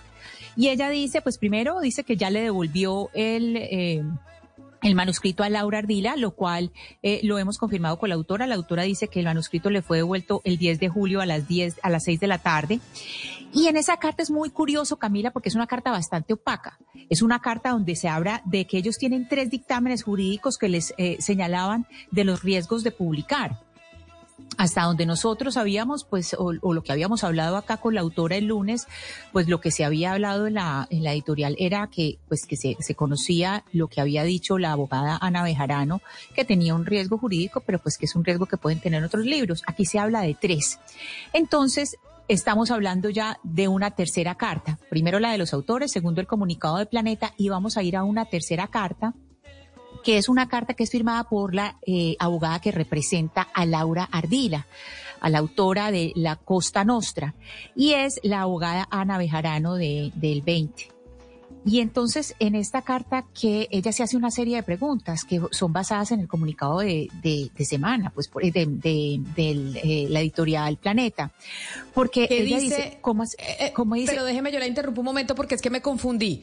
Hay un comunicado de Planeta hay una comunicación. La, esa es la editorial que nosotros no habíamos oído. ¿Qué dice Planeta? O, sea, más allá de las otras cartas de la abogada de Laura Ardila y de, y de Laura, ¿qué dice Planeta? Que es al que no hemos escuchado. ¿Qué, qué mencionan en esa carta? ¿Qué, ¿qué pasó con, que la con carta el libro? De Planeta la carta de Planeta, la carta de Planeta lo que hace es responder a la carta de los eh, de los escritores, lo que hace es responder a la, a la carta de los autores, porque sus autores publicaron ayer una carta, hicieron pública una carta a varios de los autores, no todos los autores de Planeta, pero sí pues eh, más de 30 autores de Planeta hicieron pública una carta, entonces eh, Mariana Marzur, la directora editorial, le responde eh, diciéndoles que pues que ya le devolvió el manuscrito a Laura Ardila, nosotros confirmamos con la autora que efectivamente le devolvieron ese manuscrito el 10 de julio a las 6 de la tarde. Eso es lo primero que dice. También dice que tuvieron tres dictámenes jurídicos que hablaban del riesgo de publicar el libro. Eso no lo sabíamos, Camila. Eso no se sabía. Que ah, por eso, por eso me parece importante ese comunicado. O sea, Planeta dice, ya la escritora tiene el, eh, el manuscrito, que esa era una de las peticiones. Dos, de, tomaron en Planeta la decisión de no publicar el libro porque ellos tenían tres eh, conceptos jurídicos que les decían que no deberían publicarlo porque tenía riesgo obviamente de demanda y que ellos no se querían meter en ese tema, es lo que usted me está diciendo. Perfecto. Y lo otro, Camila, pues es que no dicen nada de reintegrar a, a, Juan David Correa, el editor que renunció. Pues no dicen nada de Juan David Correa. Entonces, cuando publican este comunicado, cuando la eh, directora editorial Mariana Marxurt publica este, este comunicado, hay una carta, que esta es una carta eh, de la abogada Ana Bejarano, donde ella eh, hace una solicitud de habeas data de Laura Ardila. Esa solicitud de, alias, de data dice que incluye los tres conceptos jurídicos, es decir, cuáles fueron esos tres dictámenes, quiénes accedieron a la hora, a la hora de Laura sin consentimiento de Laura Ardila. Son esas preguntas, eh, porque nunca se le terminó el contrato a ella y no se sabe quién más pudo leer. Pues ahí está la respuesta de la editorial Planeta a esa carta que enviaron varios escritores que tienen publicaciones con esa editorial sobre el tema que tratábamos empezando la semana. Laura Ardila, quien periodista eh, costeña, periodista que ha venido investigando a la familia Chari, no le dejaron publicar, o no le dejaron, no, decidieron no publicarle su libro. Les anunciaba yo también que íbamos a hablar de los perros Pitbull. ¿Por qué? Porque hemos tenido noticias en Bogotá. La última fue que un perro pitbull mordió a una niña de cuatro años en la cara cuando estaba saliendo de un supermercado y ese incidente se suma a otros recientes que, se, que han protagonizado eh, esa raza de perros. De hecho, nuestro eh, productor David Ferro ayer estaba en eh, Transmilenio en Bogotá y había un perro pitbull sin bozal. Estaba dentro del Transmilenio sin bozal y eh, se sorprende uno de si ahí estamos viendo en nuestro canal de YouTube las imágenes de este perro pitbull en el Transmilenio sin bozal. Y se sorprende uno que los dueños de esta raza pues sigan haciendo este tipo de cosas sabiendo lo que, lo que ha sucedido con este animal es más violento el, perro pitbull que otras razas eh, y por eso hay que tener más cuidado. Juan Fernando Betancur es adiestrador canino especializado precisamente en perros de trabajo y en razas de manejo especial y razas tipo pitbull. Señor eh, Juan Fernando Betancur, bienvenido. Gracias por acompañarnos hoy aquí en Mañanas Blue. Hola, muy buenos días. Eh, muchísimas gracias por la invitación. Claro que sí, quedo muy atento a cualquier inquietud y pues con gusto le respondo cualquier, cualquier pregunta. Eh, con lo que comentas, eh, hay una legislación que pues es obligatoria para todo propietario de razas tipo bull o eh, razas de manejo especial y en espacios públicos se debería usar el bozal, creo que sí. Eh, los problemas que se suscitan básicamente es por eh, falta de información, falta de educación en cuanto a tenencia responsable y en cuanto al manejo de, estas razas, eh, porque así como tenemos individuos de la misma raza o, del mismo tipo de perro, pues hay perros también pitbull trabajando en diferentes especialidades operativas, como perros de búsqueda y rescate, como perros de detección, inclusive estos perros, pitbull. Pero estos perros pitbull sí son más violentos que otras razas, es decir, sí desde su ADN son unos perros más peligrosos que otros. Si nos vamos al concepto de raza, lo que vemos en las calles y en nuestras casas, pues no, no tienen ninguna raza en, en, en especial. Ellos son producto de un mestizaje eh, un mestizaje aleatorio y según por la preferencia del criador, entre comillas, porque tenemos que eh, existe el flagelo de, de la cría indiscriminada, que cualquier propietario reproduce su perro con el perro del vecino y esta, estos, estos perros pues, ya son comercializados como pitbull, pero realmente, como tú dices, en su ADN no existe ningún componente genético que sea original de la raza. Entonces podemos encontrar un cruce de, boxer con Jack Russell Terrier, con orejas cortadas, con apariencia eh, de pitbull, y a estos perros ya se les cataloga como pitbull, pero no. Realmente el American Pitbull Terrier es una raza pura que necesita que tanto padre y madre sean de la raza. Entonces lo que encontramos en las calles son mestizos, mestizos tipo bull, y estos mestizos pues no tenemos ninguna garantía en su componente genético y sabemos que eh, la, el temperamento de sus padres es heredable y si cruzamos dos perros agresivos pues vamos a tener una camada de cachorros agresiva entonces si a esto le sumamos que eh, no tenemos conocimiento en la, en la, en la crianza de perros de presa entonces tenemos perros susceptibles al medio ambiente ¿sí? en su edad temprana existe un periodo que se llama la etapa de socialización, que es alrededor de los tres meses. Y muchos, eh, por prevenir enfermedades virales, lo que hacen es aislar a su cachorro del, del entorno y eh, este carece de una socialización temprana. Entonces son perros que eh, inicialmente no fueron socializados con gatos, con otros perros, con niños, y como son perros de presa, entonces ellos quieren sujetar a toda costa cualquiera que, cualquier cosa que les cause eh, inseguridad. Entonces, por eso... Pero, pero esos perros de presa, señor Betancur, esos perros de presa son, son eh, eh, peligrosos por, por su ADN, genéticamente ya, digamos, son peligrosos o pueden cambiar de, depende de la forma como sean adiestrados.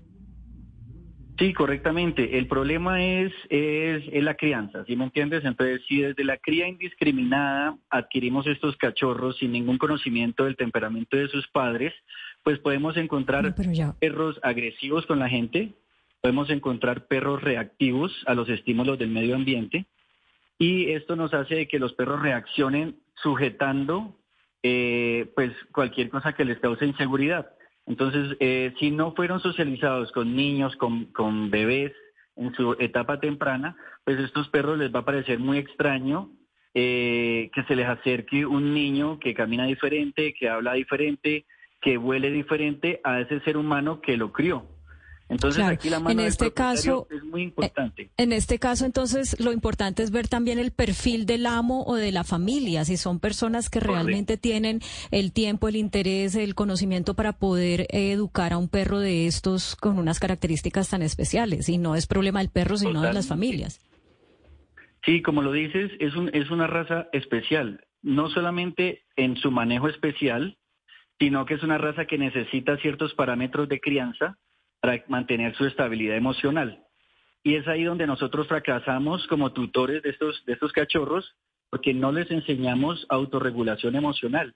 Lo que hacemos es mantenerlos eh, sobreprotegidos, que el problema más grande que existe hoy en día es la humanización, y los tenemos durmiendo en la cama, poniéndole ropita, que el, que el perrito solamente me ve a mí y yo lo saco 10 minuticos a que haga chichipo y, y para la casa, eh, el perro no tiene una socialización adecuada. Estos son perros de ejercicio, de mucha estimulación, que toca darles una educación básica, por lo menos que entiendan unos cinco comandos para que yo pueda comunicarme con el perro.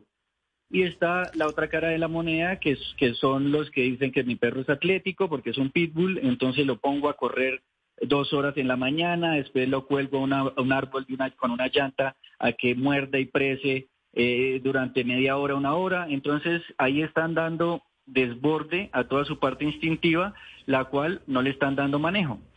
Usted debe saber, claro, sobre esto que usted nos está diciendo de la responsabilidad de los propietarios, ¿qué le pasa al propietario de un perro pitbull que muerde a un niño o que muerde a otra persona? ¿Hay algún tipo de sanción para los propietarios? Claro que sí, la, normativa en tenencia responsable es estricta y cada daño o, prejuicio que, perjuicio que cause el ejemplar, pues su propietario va a ser responsable en, cualquier gasto que se represente. Entonces, si es la muerte de, otro animalito o si es la agresión a un niño, hay que hacer cirugía, cualquiera de estas eh, condiciones, el propietario tiene que hacerse cargo de todos los daños que cause el ejemplar. Así que los propietarios eh, de los perros pitbull pues tienen también una responsabilidad, no solo es del animal, es sobre todo la responsabilidad de los propietarios. Señor Juan Fernando Betancura, adiestrador canino especialista en razas como pitbull, gracias por conectarse con nosotros hoy aquí en Mañanas Blue. Bueno, con muchísimo gusto. Nosotros tenemos experiencia desde Working Dogs Colombia eh, en donde tratamos de educar a nuestra comunidad, siendo que esto debería venir desde el gobierno, que promueva estas capacitaciones y así como tener, no sé, un, salvoconducto, debería tener una certificación en tenencia responsable para que conozcan todos estos procesos de crianza y no se sigan presentando estos accidentes, porque ahorita como es la raza de moda, entonces todo el mundo quiere tener un pitbull en casa, pero realmente no entienden la naturaleza del perro y no saben cómo criarlo correctamente. Claro que sí. Muchas gracias por haber estado con nosotros. Son las 12 eh, del día, dos minutos. Nos vamos con las noticias del mediodía y posteriormente estaremos con Patos al Agua. Tenemos otro candidato que oficializa su candidatura el día de hoy, en esta oportunidad en Bogotá, y hablaremos del Transmilenio, pues del Corredor Verde, el Transmilenio por la séptima, porque hoy hubo manifestaciones en ese punto de la capital del país por cuenta de ese proyecto del que ya se conocieron sus prepliegos.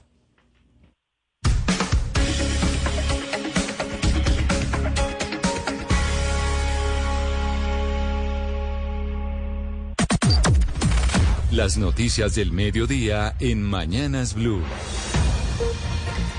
En Mañanas Blue a las 12 del día, dos minutos, estamos conectados ya con el servicio informativo de Blue Radio para actualizarnos de lo que está pasando en eh, Colombia y en el mundo. Y ya eh, vemos a don Slobodan Wilches en la cabina de Mañanas Blue a cargo de la, del servicio informativo. Don Slobodan, buenas tardes. Muy buenas tardes, eh, Camila. Muy buenas tardes a los oyentes de Blue Radio. Pues iniciamos con una noticia muy importante en la Procuraduría. Mucha atención.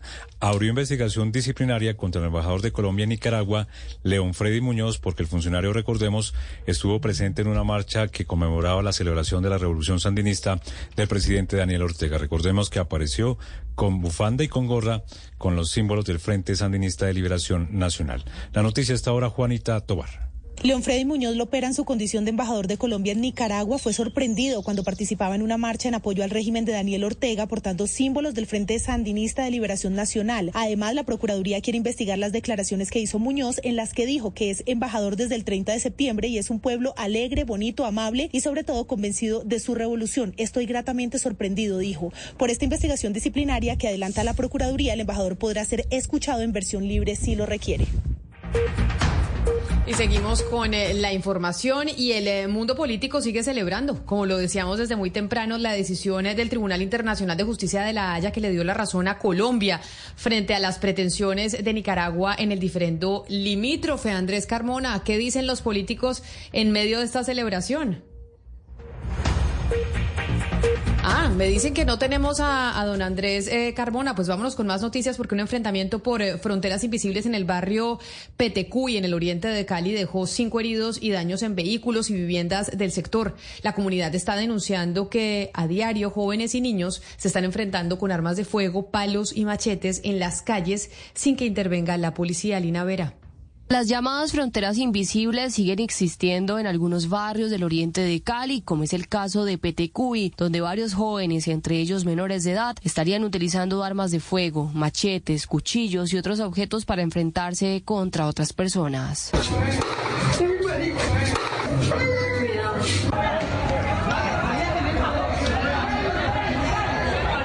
Varios videos ya están circulando en las redes sociales donde muestran estos enfrentamientos. Dice la comunidad que en la última pelea que se registró, cinco personas resultaron heridas. También varios carros resultaron afectados. Dañaron vehículos, dañaron vidrios, hubieron personas que no tenían nada que ver, como se dice, pringadas, porque ellos tienen una, un aparato que se llama la repetidora y eso suelta puros balines. Eh, de acá del pedazo de acá hubieron cinco heridos, un niño menor de edad y con un balín de esos en la pierna la comunidad ha tenido que resguardarse, pues muchos temen que en estos enfrentamientos alguien inocente pierda la vida por una bala perdida. Ahora sí vamos con Andrés Carmona, que lo conectamos para hablar de la celebración sobre el fallo de la Haya, sobre todo porque estoy leyendo al embajador, creo que todavía embajador de Colombia en Venezuela, Armando Benedetti, que dice, Andrés, que no hay mucho que celebrar con el fallo de la Corte Internacional de Justicia de la Haya, porque Colombia ya perdió espacio marítimo en el 2012. Y lo poco para celebrar es gracias al cambio en la estrategia que planteó el presidente Gustavo Petro y nadie más, que impidió que, Nicaragua ampliara su plataforma con continental, como un mensaje vedado este del embajador de Colombia en Venezuela, Armando Benedetti, al gobierno de Juan Manuel Santos, porque es eh, Juan Manuel Santos y, su gobierno quien plantearon la estrategia de defensa en su momento. Y acá lo que dice Benedetti es que no hay nada que celebrar, que en el 2012 ya se perdió, eso fue en el gobierno de Santos, y que lo que tenemos que celebrar es eh, el eh, cambio de política que planteó el gobierno de Gustavo Petro. Así es, Camila. Digamos que para algunos la celebración es completa y para ellos es el triunfo del presidente Gustavo Petro al haber cambiado al equipo de litigantes en este proceso eh, contra Nicaragua en la Corte Internacional de la Haya. Escuchemos lo que dice el representante por el pacto histórico, Alejandro Campo. Criticaron que se gastó más en cuatro meses que lo que se habían gastado sus antecesores en todos esos años de litigio. Criticaron cuando movieron las personas que estaban allí. Fue una decisión sabia de Petro. Por supuesto, desde la oposición, aunque saludan el fallo, eh, sí piden que se tomen decisiones de fondo frente a los tratados internacionales que tienen que ser ratificados por el Congreso. Escuchemos lo que dice el representante Hernán Cadavid. Sin embargo, la decisión que acabamos de conocer sostiene que es muy importante tener una coherencia en materia internacional y no estar cambiando de acuerdo a la visión política de cada gobierno. Un acierto y una gran noticia para el país, mantener la integralidad territorial para Colombia. Y le doy el la última reacción que acaba de emitir el expresidente Álvaro Uribe Vélez a través de su cuenta de Twitter. Dice, debe insistirse en una consulta nacional para reafirmar que los límites con Nicaragua sean de espacio aéreo, nivel dermal o submarinos. No puede aplicarse la sentencia de 2012. Es mejor una atención diplomática de 50 años que entregar un pedazo del mar de Colombia. Camila. Gracias Andrés y también hay pronunciamiento muy importante del defensor de la Defensoría del Pueblo sobre esta decisión importante de la Corte Internacional de Justicia de la Haya. Mateo, ¿qué dice la defensora? Sí, señor Lobodan, pues la Corte Internacional de Justicia decidió entonces este jueves que Nicaragua no puede extender su plataforma continental más allá de las 200 millas náuticas que delimitan su frontera con Colombia. Ante esto, el defensor del pueblo, Carlos Camargo, reaccionó, asegura que de esta manera se defienden los derechos a la seguridad alimentaria a través de la pesca de los raizales y las comunidades de San Andrés, Providencia y Santa Catalina. Pues de esta manera, dice Camargo, la libertad de tránsito está dentro de su territorio ancestral. En ese mismo sentido, pues felicita a los equipos jurídicos que dice él a través de los años, pues y en diferentes gobiernos estuvieron defendiendo los derechos de los raizales y de Colombia en La Haya. Gracias, Mateo. Y vámonos a Cartagena porque en un verdadero caso y caos se ha convertido la jornada de retiro del subsidio de la renta ciudadana en Cartagena. ¿Por qué razón? Porque muchas personas están haciendo filas afuera del Banco Agrario mientras están denunciando fallas en la logística y esto en medio del calor que hace en Cartagena por esta época, Dalia Orozco. Largas filas que inician incluso desde la noche anterior, discusiones y una fuerte congestión vial en la calle Larga es el panorama que se registra por estos días en la ciudad de Cartagena, las afueras del Banco Agrario, en donde cientos de personas acuden para retirar el subsidio de renta ciudadana. Las quejas de los beneficiarios no se hacen esperar, pues señalan que este traumatismo inició con los cambios en los métodos de pago. Desde las tres que salí de Santa Rosa, llegué aquí a las 4 y me tocó la 227. En este sentido, ¿qué recomendaciones o qué llamado les está haciendo usted a las autoridades? Debe de hacer como antes, que uno cobraba por supergiro o pa- por otros modos de cobrar, pero imagínense, una madrugada que viene de Santa Rosa. En Cartagena y los municipios de Bolívar hay más de 200 mil beneficiarios de este subsidio del gobierno nacional y al igual que en el resto del país, los pagos se hacen a través de pico y cédula. Y vamos a la ciudad de Medellín. Se presentó un accidente de tránsito. Se habla de siete personas heridas, entre ellas varios menores de edad. Julián Vázquez.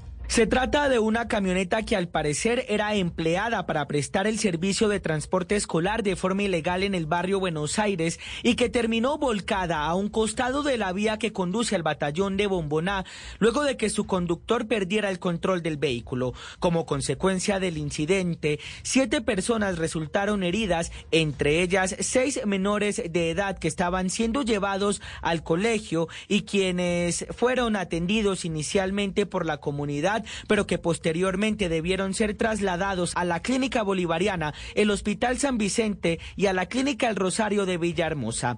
Por su parte, el conductor también fue llevado a un centro de salud tras la prueba de alcoholemia que le practicaron las autoridades. Los hechos son materia de investigación. Y ahora vámonos a hablar eh, del PAE, porque nuevamente la Procuraduría alertó sobre el riesgo de la, de la suspensión del programa de alimentación escolar en siete entidades territoriales, entre ellas en Neiva y en Pitalito. De acuerdo con los secretarios de Educación de Pitalito y de Neiva, esto se debe a la falta de presupuesto. Silvia Lorena Artunduaga. Ante la alerta emitida por la Procuraduría por una posible suspensión del PAE en por lo menos siete entidades territoriales como consecuencia de la falta de presupuesto, entre ellas Neiva y Pitalito, Carlos Alberto Martín Salinas, secretario de Educación de Pitalito, aclaró que con los recursos con los que se cuentan y que a la fecha ha girado el Ministerio de Educación, solo se puede garantizar este servicio hasta el 4 de agosto. Nosotros tenemos recursos hasta los eh, primeros cuatro días del mes de agosto. Esperamos que en este tiempo se haya surtido la definición de los recursos. Son alrededor de unos cuatro mil millones para terminar la alimentación del mes de agosto y de los meses de septiembre, octubre, noviembre y unos pocos días de diciembre. En estas dos entidades territoriales, el programa de alimentación escolar beneficia a cerca de 50 mil niños de las instituciones educativas públicas. Y cambiamos de tema porque los influencers Gina Calderón, Jefferson Cosio tendrán que responder ante la Superintendencia de Industria y Comercio por publicidad engañosa en redes sociales. Marcela Peña. Hola Ricardo, buenos días. En total, cuatro influenciadores, Gina Calderón, Jefferson Cosio, Mariam Obregón y Luisa Castro, se enfrentan a multas de más de 2.300 millones de pesos por presunta publicidad engañosa en sus redes sociales. De acuerdo con la superindustria, en el caso de Gina Calderón, el problema es que no ha informado adecuadamente a sus seguidores en Internet sobre la política de devoluciones, cambios, garantías y derecho al retracto en los productos que vende su compañía. Por otro lado, en el caso del señor Cosio, el problema es el famoso método Cosio que él promociona como el mecanismo efectivo para monetizar las redes sociales. Sin embargo, según la superintendencia, esta puede ser una frase que induzca el error a los consumidores, ya que se basa exclusivamente en la experiencia personal del señor Cosio como influenciador. Finalmente, las otras dos personas son investigadas por eh, promocionar servicios de captación de dinero en redes sociales sin indicar a los seguidores si esto es una publicidad paga o si tienen relación directa con ese negocio. Gracias, Marcela. Sobre los influencers haciendo publicidad en redes sociales, hay que tener cuidado y saber que ahí también hay normas. Vámonos a Villavicencio porque hay preocupación en esa ciudad por el aumento en los casos de robo y otros hechos de inseguridad. Pero lo más preocupante es que según la Contraloría Municipal en la ciudad, solo funciona el 38% de las cámaras de seguridad. Carlos Andrés Pérez. Según el Contralor Municipal de Villavicencio, Carlos Alberto López, en un reporte que le entregaron en los últimos días, en la ciudad solo funcionan el 38% de las cámaras de seguridad del Centro de Mando y Control de Villavicencio. Es decir, que de las 347 cámaras que hay distribuidas en las calles de Villavicencio, más de 200 estarían fuera de funcionamiento. Y de acuerdo al reporte que tengo por la Metropolitana de Villavicencio, solamente funcionan el 38% de las 347 cámaras que tiene el Centro de Mando y Control, es decir, más de 200 y tantas están fuera de servicio. Por supuesto, esta situación genera más inseguridad y pocas garantías para que las autoridades puedan proceder en labores de seguridad. Eslobodan, antes de irnos con noticias internacionales, ya llegó el presidente Gustavo Petro a San Andrés. Ya conocimos el fallo de la Haya y se supone que el presidente salía a las 8 de la mañana para la isla. ¿Llegó o no llegó? Camila, no ha llegado. Se suponía, como usted dice, que iba muy temprano a la ciudad de San, al archipiélago de San Andrés y Providencia a recibir este fallo de la Corte Internacional de Justicia la Haya, pero usted ve a través de las aplicaciones que hay en redes sociales, el avión aparece parqueado todavía en el aeropuerto El Dorado y lo que hemos eh, conocido a través de fuentes de la Casa de Nariño es que el avión sigue ahí y el presidente no ha llegado. La noticia internacional. En el mundo, el presidente de Estados Unidos, Joe Biden, visitó Finlandia, el más reciente miembro de la OTAN, justo después de la cumbre de la alianza en Lituania. En una rueda de prensa, Biden aseguró que la OTAN está más fuerte que nunca y confía que la contraofensiva ucraniana podría conducir a una negociación de paz con Moscú. Y añadió que el presidente Vladimir Putin ya ha perdido la guerra en Ucrania y que no ve una posibilidad real de que Rusia use un arma en este conflicto. There is no possibility of him winning the war in Ukraine. He's already lost that war. Por su parte, el ministro ruso de Exteriores, Sergei Lavrov, advirtió que Rusia considerará la aparición en Ucrania de casas F-16 prevista para el primer trimestre de 2024 como una amenaza en el ámbito nuclear. La noticia deportiva. La noticia deportiva llega desde la Catedral del Tenis, Wimbledon, y es que ya se conocen las finalistas en la rama femenina. Ons ya dio la sorpresa y derrotó con parciales de 6-7, 6-4 y 6-3 a Arina Zabalenka en un partido de tres sets que duró una hora y 55 minutos. En la otra semifinal, Marqueta Budrosova derrotó 6-3, 6-3 a Elina Svitolina en un partido que duró una hora y 29 minutos. La final de Wimbledon será el próximo sábado y ambas tenistas, Budrosova y Svitolina, buscarán ganar el primer Grand Slam de su carrera. Las principales tendencias en redes sociales. El tema tendencia hasta ahora en las redes sociales es el fallo de la Corte Internacional de Justicia de la Haya a favor de la plataforma continental que Colombia le ha ganado a Nicaragua. Los usuarios de diferentes sectores políticos celebran la decisión y hacen sus comentarios positivos en relación a las declaraciones del ex coagente colombiano del tribunal, José Cepeda, quien afirma que la nación centroamericana no podrá volver a demandar a nuestro país en medio de esta disputa territorial.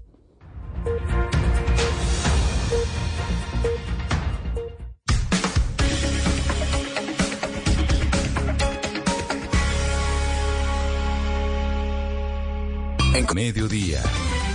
Y en Mañanas Blue continúa el análisis y el debate. Dirige Camila Zuluaga.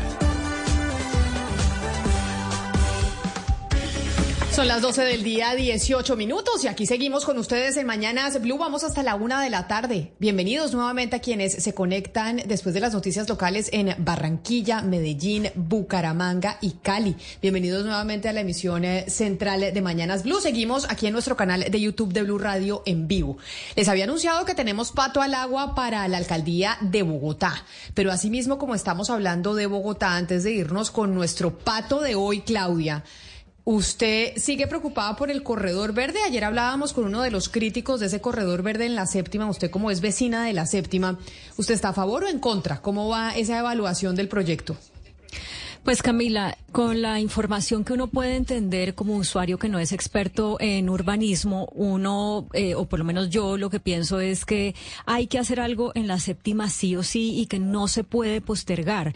Pero eh, claramente este ha sido un proceso en que muchas personas de la comunidad a lo largo de la carrera séptima, desde el área de eh, las torres del parque hasta la calle 100, no han sido tenidas en cuenta y son, digamos, críticas muy válidas al proyecto porque pues eh, sencillamente no, no va a haber suficiente espacio para el tránsito de personas que se necesitan eh, movilizar. Entonces, yo sí creo que hay que hacer algo, pero creo que al proyecto como lo conocemos, mm, hay que hacerle modificaciones porque va a crear otros, va a solucionar unos problemas, pero va a crear otros no menos importantes. Pues por eso es que hoy, por eso que usted dice, es que hoy hubo manifestaciones ahí que partieron de la carrera séptima con calle 72, un punto neurálgico en la capital eh, del país para los que nos oyen de otras ciudades. Está con nosotros Juan Pablo Caicedo, gerente del Corredor Verde de ese proyecto. Señor Caicedo, bienvenido. Gracias por atendernos estos minutos en Mañanas Blue. Hola Camila, no, con mucho gusto. Muchas gracias a ustedes por la invitación. Ayer teníamos a uno de los críticos, un urbanista crítico de este proyecto. Hoy vemos a gente en la calle en Bogotá en contra de ese corredor verde. Y la gran pregunta es, ¿esto va a ser un hecho sí o no? Sobre todo, ¿por qué? Porque tenemos elecciones ahora en octubre y a la alcaldesa Claudia López pues le quedan muy pocos meses al frente del Palacio Líbano. De hecho, ahora vamos a hablar con eh, uno de los candidatos que ya decidió lanzarse al agua oficialmente. Conocidos los prepliegos, con las críticas que hay de la ciudadanía, ¿van a seguir adelante con el corredor verde, sí o no? Sí, Camila, nosotros estamos muy tranquilos con lo que ha sido el proceso. No es un proceso sencillo de diseño, muy complejo, con muchos sectores, digamos, eh, interesados en el proyecto y con muchas voces que tampoco, pues digamos, estos micrófonos pueden capturar, ¿no? Como los ciudadanos al norte eh, de la ciudad. Pero en términos generales creo que hemos hecho un esfuerzo grande por escuchar a la mayor cantidad de ciudadanos, por resolver los principales problemas que tiene el corredor, sobre todo el transporte público. Es un corredor eminentemente de transporte público. Más de 15 mil personas se mueven en transporte público eh, en hora pico de la mañana todos los días por ese corredor. Y lo más importante, todos están yendo muy mal, ¿no? Sea un usuario de vehículo privado, un ciclista, un peatón o un usuario de transporte público, todos van muy mal por la séptima, ¿no? Y lo que queremos es mejorarla. Obviamente críticas pues siempre va a haber, es un corredor muy difícil de intervenir. Esta es la séptima vez que se intenta desde un gobierno hacer algo sobre la séptima, ¿no? ya se han caído muchas otras propuestas y la idea nuestra pues es dejar este contrato eh, en ejecución. Creemos nuevamente que es lo mejor para la ciudad y pues seguimos adelante. ¿Y qué pasa con las críticas? Porque ustedes presentaron los prepliegos y dicen quienes están molestos con el corredor verde y esa obra que no se tuvieron en cuenta las observaciones. Quiere decir que por más de que salga la gente a la calle, por más de que haya críticas, ya esos son los prepliegos con los que se va a hacer eh, el corredor verde de la séptima y se va a dejar casi que listo para el próximo alcalde que venga que no va a tener opción sino ejecutarlo. Pues un proceso de diseño, digamos, es, bastante complejo. Nosotros, por solicitud de la alcaldesa, nos tomamos estos últimos, estos primeros seis meses del año en mejorar, en escuchar a un montón de sectores que tenían dudas, reparos por el proyecto, ¿no? Sobre todo en el sector de Chapinero, donde tal vez las críticas son, son, son mayores. Nos sentamos con la ANDI, con el sector hotelero, con la Cámara de Comercio, con los vecinos del Chicó, con el Museo del Chicó, con varios actores para explicarles un poco cómo funciona y porque creemos pues que trae un paquete de soluciones muy bueno para la mayoría eh, de, los ciudadanos, incluidos aquellos quienes prefieren moverse por vehículo privado, que ha sido tal vez la principal crítica eh, que ha tenido el corredor, ¿no? Entonces, en ese sentido, digamos que si el comentario de un urbanista es hacer un metro subterráneo, pues le cuento que un metro subterráneo vale 10 veces el presupuesto de lo que tenemos para hacer la séptima, ¿no? Entonces, en ese sentido, pues digamos que nosotros estamos convencidos que estamos haciendo el mejor proyecto posible con las necesidades que tiene la ciudad en este sector y pues mejorándole la vida a, todos los ciudadanos, incluidos vecinos, a quienes les gusta y no les gusta eh, el proyecto. Gerente del proyecto, tengo una última pregunta para usted y es, hay una de las grandes preocupaciones que tienen todos aquellos que tienen críticas frente a los prepliegos que se presentaron y es, el trancón de la séptima se va a desplazar a otras vías como la circunvalar, la carrera 13, bueno, la 15 no, no tiene, bueno, tiene sur-norte, pero no norte-sur. Si se va a desplazar a otras vías, e, e, esa, ese trancón va a hacer que la movilidad en Bogotá, por lo menos mientras la construcción del proyecto va a ser 10 mil veces peor de lo que es hoy. ¿Qué responder a eso, a, a ese trancón que se mueve a otras vías arteriales de la ciudad? Camila, sobre eso varias cosas que creo que son importantes. Lo primero es que el trancón principal que tiene el corredor es en Usaquén, la 127, es una intersección muy compleja donde se pueden hacer muchos giros y eso implica pues que, haya unas colas muy largas para poder eh, superarla. Y el otro, tal vez el más importante, en la 92 con ¿no? Y la razón es muy sencilla. Casi que tres de cada cuatro vehículos que llegan a ese punto de la 92 con séptima lo que quieren es tomar la avenida circunvalar y solo tienen un carril. ¿no? Y no solo, solo tienen un carril, sino que además más adelante los esperan otros semáforos en la 85 que también, pues, digamos, terminan castigando eh, esos flujos. Esas intersecciones, que son los principales cuellos de botella que, que tiene hoy el borde oriental, las va a resolver este proyecto. Hay un puente completo en la calle 127 para que las personas que quieren bajar a la 127 y vengan de la séptima lo hagan directamente sin, sin esperar el semáforo, el giro izquierdo. Eh, y además en la 92 vamos a tener dos carriles eh, para poder atender eh, esa demanda y en la 85 con circunvalar otros dos carriles para evitar esos semáforos. Señor Caicedo. Entonces, de acuerdo que se, se desplaza algo del tráfico, pero la inversión, digamos, es bastante importante y va a mejorar muchísimo los tiempos de viaje, inclusive de los usuarios de vehículo privado. Una de las críticas que nos hacía ayer Mario Noriega, uno de los urbanistas que está en contra del proyecto, es que los prepliegos como fueron presentados no contemplan varias obras importantes que hay que hacer para que se pueda hacer adecuadamente lo que sí está contemplado en los prepliegos. Habla, por ejemplo, de que en la calle 72 no está incluido cómo va a ser el manejo de aguas de la quebrada La Vieja para poder hacer ese, ese sistema subterráneo que está planeado eh, para hacerlo en la 72 con séptima, habla eh, de obras eh, en la circunvalar que no están previstas dentro del contrato, excepto por el puente de la calle 84, y que entonces esto va a derivar es en que eh, se va a duplicar o a triplicar el costo del proyecto cuando ya llegue un contratista y empiece a decir, pero hay que agregarle tanto aquí, aquí y allá, porque esto no estuvo previsto y si no se hace, pues no va a funcionar. Ante eso, ¿ustedes qué responden? Claudia, nosotros estamos muy tranquilos con el proceso de diseño en general. Ha sido un esfuerzo grande, técnico, eh, liderado por el IDU, además asesorado por muchas firmas nacionales e internacionales. Eh, y la mayoría, digamos, de esos elementos que él menciona están incluidos y están además disponibles para consulta pública en la página web eh, del proyecto. Absolutamente toda la información de diseño de, las quebradas, de las estructuras que sostienen las quebradas, de las estructuras eh, para transporte público y privado del proyecto, todas están disponibles para consulta pública. El mejor tanteador, digamos, de si algo falta que sea crítico es el mismo mercado y es en la fase en la que estamos. Los prepliegos, digamos, de licitación se abren es para que precisamente quienes están interesados en construir este tipo de proyectos, que son grandes firmas de construcción y ingeniería nacionales e internacionales, muchas veces en consorcio por las exigencias que traen estos mismos pliegos, pues son los que le dicen al IDU, mire, tengo dudas si me falta esto o me falta aquello, eh, y en ese sentido, pues el instituto tiene estos 20 días para terminar de resolver eh, las dudas. Entonces nosotros sabemos que los diseños están en muy buena forma, están completos y los ponemos a disposición del mercado precisamente para discutirlo, ¿no? Algo grande como lo que ustedes mencionan, eh, como una estructura para el manejo de la quebrada del Chico, la quebrada La Vieja, que ya llega muy pequeña, la séptima, o alguna otra, pues por supuesto que sería algo que un contratista de obra conocería y preguntaría, ¿no? Y en ese sentido, pues como les digo, todo está completo, está disponible de consulta pública en la página web del proyecto, en el SECOP, etcétera, pero pues no es algo que particularmente nos preocupe a nosotros.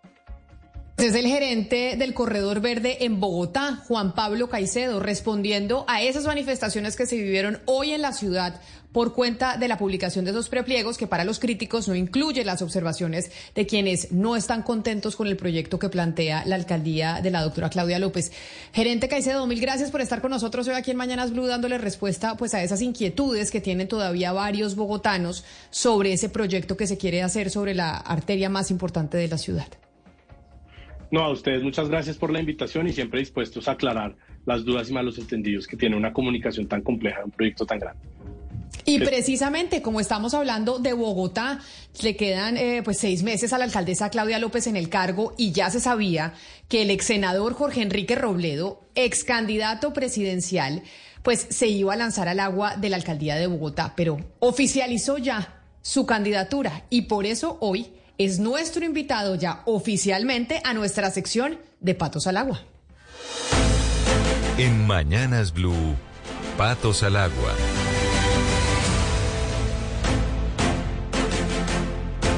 Candidato a la alcaldía de Bogotá, Jorge Enrique Robledo, bienvenido ya oficialmente a esta sección en donde hablamos con quienes tienen la intención eh, de llegar al Palacio Liébano o al poder en estas elecciones de octubre. Gracias por atendernos.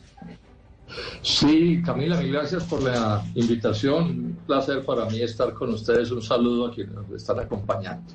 Ya se sabía desde hace pues algunas semanas que usted se iba a lanzar a la alcaldía de Bogotá. Sin embargo, como no habíamos hablado con usted, el 26 de enero de 2023, doctor Robledo, nosotros hablamos con usted en estos micrófonos, acá. Y creo que fue mi compañero Oscar Montes el que le preguntó si usted se iba a lanzar a la alcaldía de Bogotá o no se iba a lanzar. Y recordemos, doctor Robledo, lo que usted respondió ese día ante esa pregunta, porque pues varias personas lo veían a usted como un eh, posible fuerte candidato a la alcaldía de Bogotá. Doctor Robledo, ¿tiene intenciones electorales este año? ¿Usted quiere aspirar a algo este año? ¿O ustedes dos simplemente van a ser como una especie de directores y guías de este nuevo partido político y quienes se van a someter a las urnas son otros? Sí, yo, tengo decidido que yo no voy a ser candidato a nada en estas elecciones, pero lo que sí voy a hacer es un activista de la campaña electoral. Cuenten los colombianos y las colombianas que vamos con Sergio a darle una vuelta a Colombia y a los barrios de Bogotá y en muchos sitios vamos a estar como si fuéramos candidatos nosotros, porque yo soy de los que creo que hay que luchar por cambiar a Colombia con el nombre de uno o con otro nombre, ¿cierto? Entonces, si en este momento la vida a mí lo que me dice es, tiene que estar en la lucha política, pero cargando el maletín, pues bueno, carga, cargo el maletín con toda, con toda alegría y con toda satisfacción. Cuenten con que eso va a ser así. ¿Qué lo llevó a cambiar de opinión? Esto fue, como le digo, 26 de enero de este año, en donde usted dijo, yo no quiero meterme en el tema electoral y ahora lo vemos ya como un candidato importante en Bogotá. Sí, Camila, mire, ese, el día de esa entrevista y hasta hace muy poquito, es que acuérdense que yo apenas anuncié esta candidatura hace como tres semanas, ¿cierto? La decisión que tenía tomada Dignidad y Compromiso es que íbamos a respaldar un candidato o candidata en Bogotá que no fuera de Dignidad y Compromiso. Esa era la decisión que teníamos tomada. ¿Qué ocurrió? Que en la evolución de los hechos, pues no encontramos esa candidatura como nosotros queríamos tenerla, ¿sí? Alguien que no fuera, digamos, de dignidad y compromiso. Entonces quedamos en una situación muy complicada, ¿no? Y es que no encontrábamos un candidato, digamos, de afuera, un aliado, que satisficiera de verdad todas las expectativas que había dentro. Nosotros somos una fuerza democrática que consulta la opinión, etcétera. Y, los que han estado en esto saben que agotamos ese tema y llegó un momento en que no había esa candidatura. Entonces nos tocó ponernos a reflexionar, particularmente yo, ¿cierto? Decir, bueno, ¿y qué hacemos entonces? Entonces llegamos a la conclusión que lo mejor para las necesidades de, dignidad y compromiso y para Bogotá también, era jugar con un candidato propio. Y aparecieron dos nombres, Sergio Fajardo y Jorge Enrique Robledo. Sergio descartó esa posibilidad, entonces yo quedé ante la situación de que, bueno, eh, me embarcaba en este, en este nuevo esfuerzo político, pues o no me embarcaba. Y llegué a la conclusión de que mi vocación de servicio, de que siempre he hecho en política lo que considero mejor para la comunidad, para la ciudadanía, pues bueno, estoy aquí en la, en, cumpliendo, digamos, con el deber de ser el candidato de dignidad y compromiso y cumpliéndolo con todo rigor y seriedad. Y cuenten con que tengo, digamos, entre, entre las cosas para tomar la decisión está que yo puedo ser un, buen alcalde de esta ciudad. Creo que tengo todos los elementos que me permiten llegar a esta conclusión. O sea que, bueno, nos tocó cambiar de, cambiar de opinión, esa es la realidad. Antes de, lanzarse al agua, cualquier candidato, o por lo menos eso es lo que uno conoce, pues hace mediciones, mira a ver qué tanta eh, posibilidad tiene de salir elegido, hacen encuestas, etcétera, etcétera. ¿Usted hizo ese proceso, ese proceso de medición, de ver sus posibilidades, popularidad en Bogotá para poder llegar al Palacio Nievano? Lo hicimos, no lo hemos hecho todavía, apenas ahora pronto vamos a tener una encuesta. Porque, insisto, la decisión fue no, no, no lanzarme que porque voy a ganar, no, sino lanzarme porque es mi deber para con dignidad y compromiso y para con Bogotá y para con el país hacer este esfuerzo. Y entonces me lancé sin ninguna medición. Ahora, ¿qué es lo nuevo? Lo nuevo es que esto está cayendo supremamente bien, estamos muy optimistas, yo pienso que voy a ganar la alcaldía de, de, Bogotá, además porque tengo una hoja de vida que le da mucha fuerza a mi aspiración. Entonces, no, no es un asunto de cálculos y de conveniencias, es un asunto de cómo pienso que le sirvo mejor al país y cómo le sirve mejor al país, pues dignidad y compromiso. Esa fue la decisión. Apenas vamos a empezar, repito, las mediciones, pero sentimos que, digámoslo con un poquito de humor y de exageración, esto va tan bien, Camila, que si se mejora, se daña, le digo francamente. Oscar, por lo menos el, doctor Robledo, bueno, asume y dice, cambiamos de opinión, Oscar, y es, eh, en política se puede cambiar de opinión porque el 26 de enero cuando estaba en esos micrófonos, pues no, no tenía eso dentro del panorama y ahora las cosas cambiaron en seis meses en política y sobre todo en época electoral cambian muy rápido, así que ahora dijo Oscar que sí. Camila, es que en política no hay, no hay futuro. en política es el presente siempre. Siempre es ahora, ahora. Y seguramente el doctor Robledo llegó a la convicción íntima de que puede prestar el servicio eh, siendo alcalde de Bogotá. Es un hombre público, es una persona que se ha preparado. Nadie puede decir, por ejemplo, que el doctor Robledo no conoce de Bogotá, no conoce de los problemas de la ciudad. Pero la verdad es que se van convenciendo con los tiempos. Seguramente él considera que el escenario electoral en este momento para dignidad y compromiso es que él esté al frente. Ahora no la va a tener fácil, Camila, porque usted sabe que lo que hay son patos en, la, en, la, en esa piscina de Bogotá de la alcaldía. Pero el doctor Robledo sí tiene, por supuesto, todas las, las, charreteras pues, para, para medírsele a la alcaldía de Bogotá. Yo no sé eh, si el doctor Robledo ya habrá hecho el cálculo de con quién se puede hacer unas alianzas electorales, Camila. Porque eh, eh, eh recuerda usted que la alcaldía de Bogotá en este momento se va a definir en una segunda vuelta. Es decir, el gran esfuerzo que tienen que hacer ellos en estos momentos, todos los candidatos, es lograr pasar a la segunda vuelta. Ya una vez en la segunda vuelta, pues tienen que barajar de nuevo para ver con quién van a crear alianzas. Ese problema lo tienen los del pacto histórico, el señor Gustavo Bolívar y todos ellos, el doctor Galán, el doctor eh, Lara, todos los que están de candidatos tienen ese problema, pasar a segunda vuelta. Y ahí sí sería bueno ver al doctor Robledo con quién va a hacer alianzas el, el, candidato de dignidad y compromiso, en este caso el doctor eh, Jorge Enrique Robledo. Y si está dispuesto, es decir, si esta candidatura llega eh, hasta el final o puede haber alianzas antes de, de la votación, doctor Robledo. No, no hay ninguna posibilidad, Camila, que esta candidatura se, se retire. Ninguna, cero. O sea, vamos hasta el final. Y vamos hasta el final con el propósito de ganar, ojalá en primera vuelta, o de pasar a segunda y ganar en la segunda vuelta. O sea, vamos con toda seriedad. Pero retrocediendo un poquito en lo que estábamos, decirles esto, es que la decisión que yo tomo, o que tomamos en dignidad y compromiso, porque no soy yo solo, es una, una decisión de esas en donde no hay bala perdida. Porque si gano la alcaldía de Bogotá, estoy convencido que puedo hacer eso bien, mejor que los que están compitiendo conmigo, estoy absolutamente seguro de eso. Pero además, si no la gano, sí, pues le he prestado un servicio a la democracia y al debate público. Yo estoy seguro que yo ayudo a elevar el nivel de este debate y le he prestado un servicio a dignidad y compromiso, que es mi proyecto de toda la vida en este momento. Yo, yo soy una persona que hago política no por arribismos y lagarterías y viendo a ver qué me consigo, sino con un deber ser, ¿no? 50 años en eso. Entonces, estoy aquí cumpliendo nuevamente con mi deber, pero repito, si gano la alcaldía, estén seguros que voy a hacer una alcaldía de excelencia porque tengo las calidades y las capacidades. Bueno, empezando porque soy un arquitecto. Conozco mejor que nadie los temas del urbanismo de Bogotá, estén seguros de este asunto. 26 años de profesor en la Universidad Nacional de Colombia, un libro publicado sobre esto, bueno, y otros libros que tienen que ver también con desarrollo urbano, como una historia de Manizales entre 1849 y 1940. Entonces, digamos que...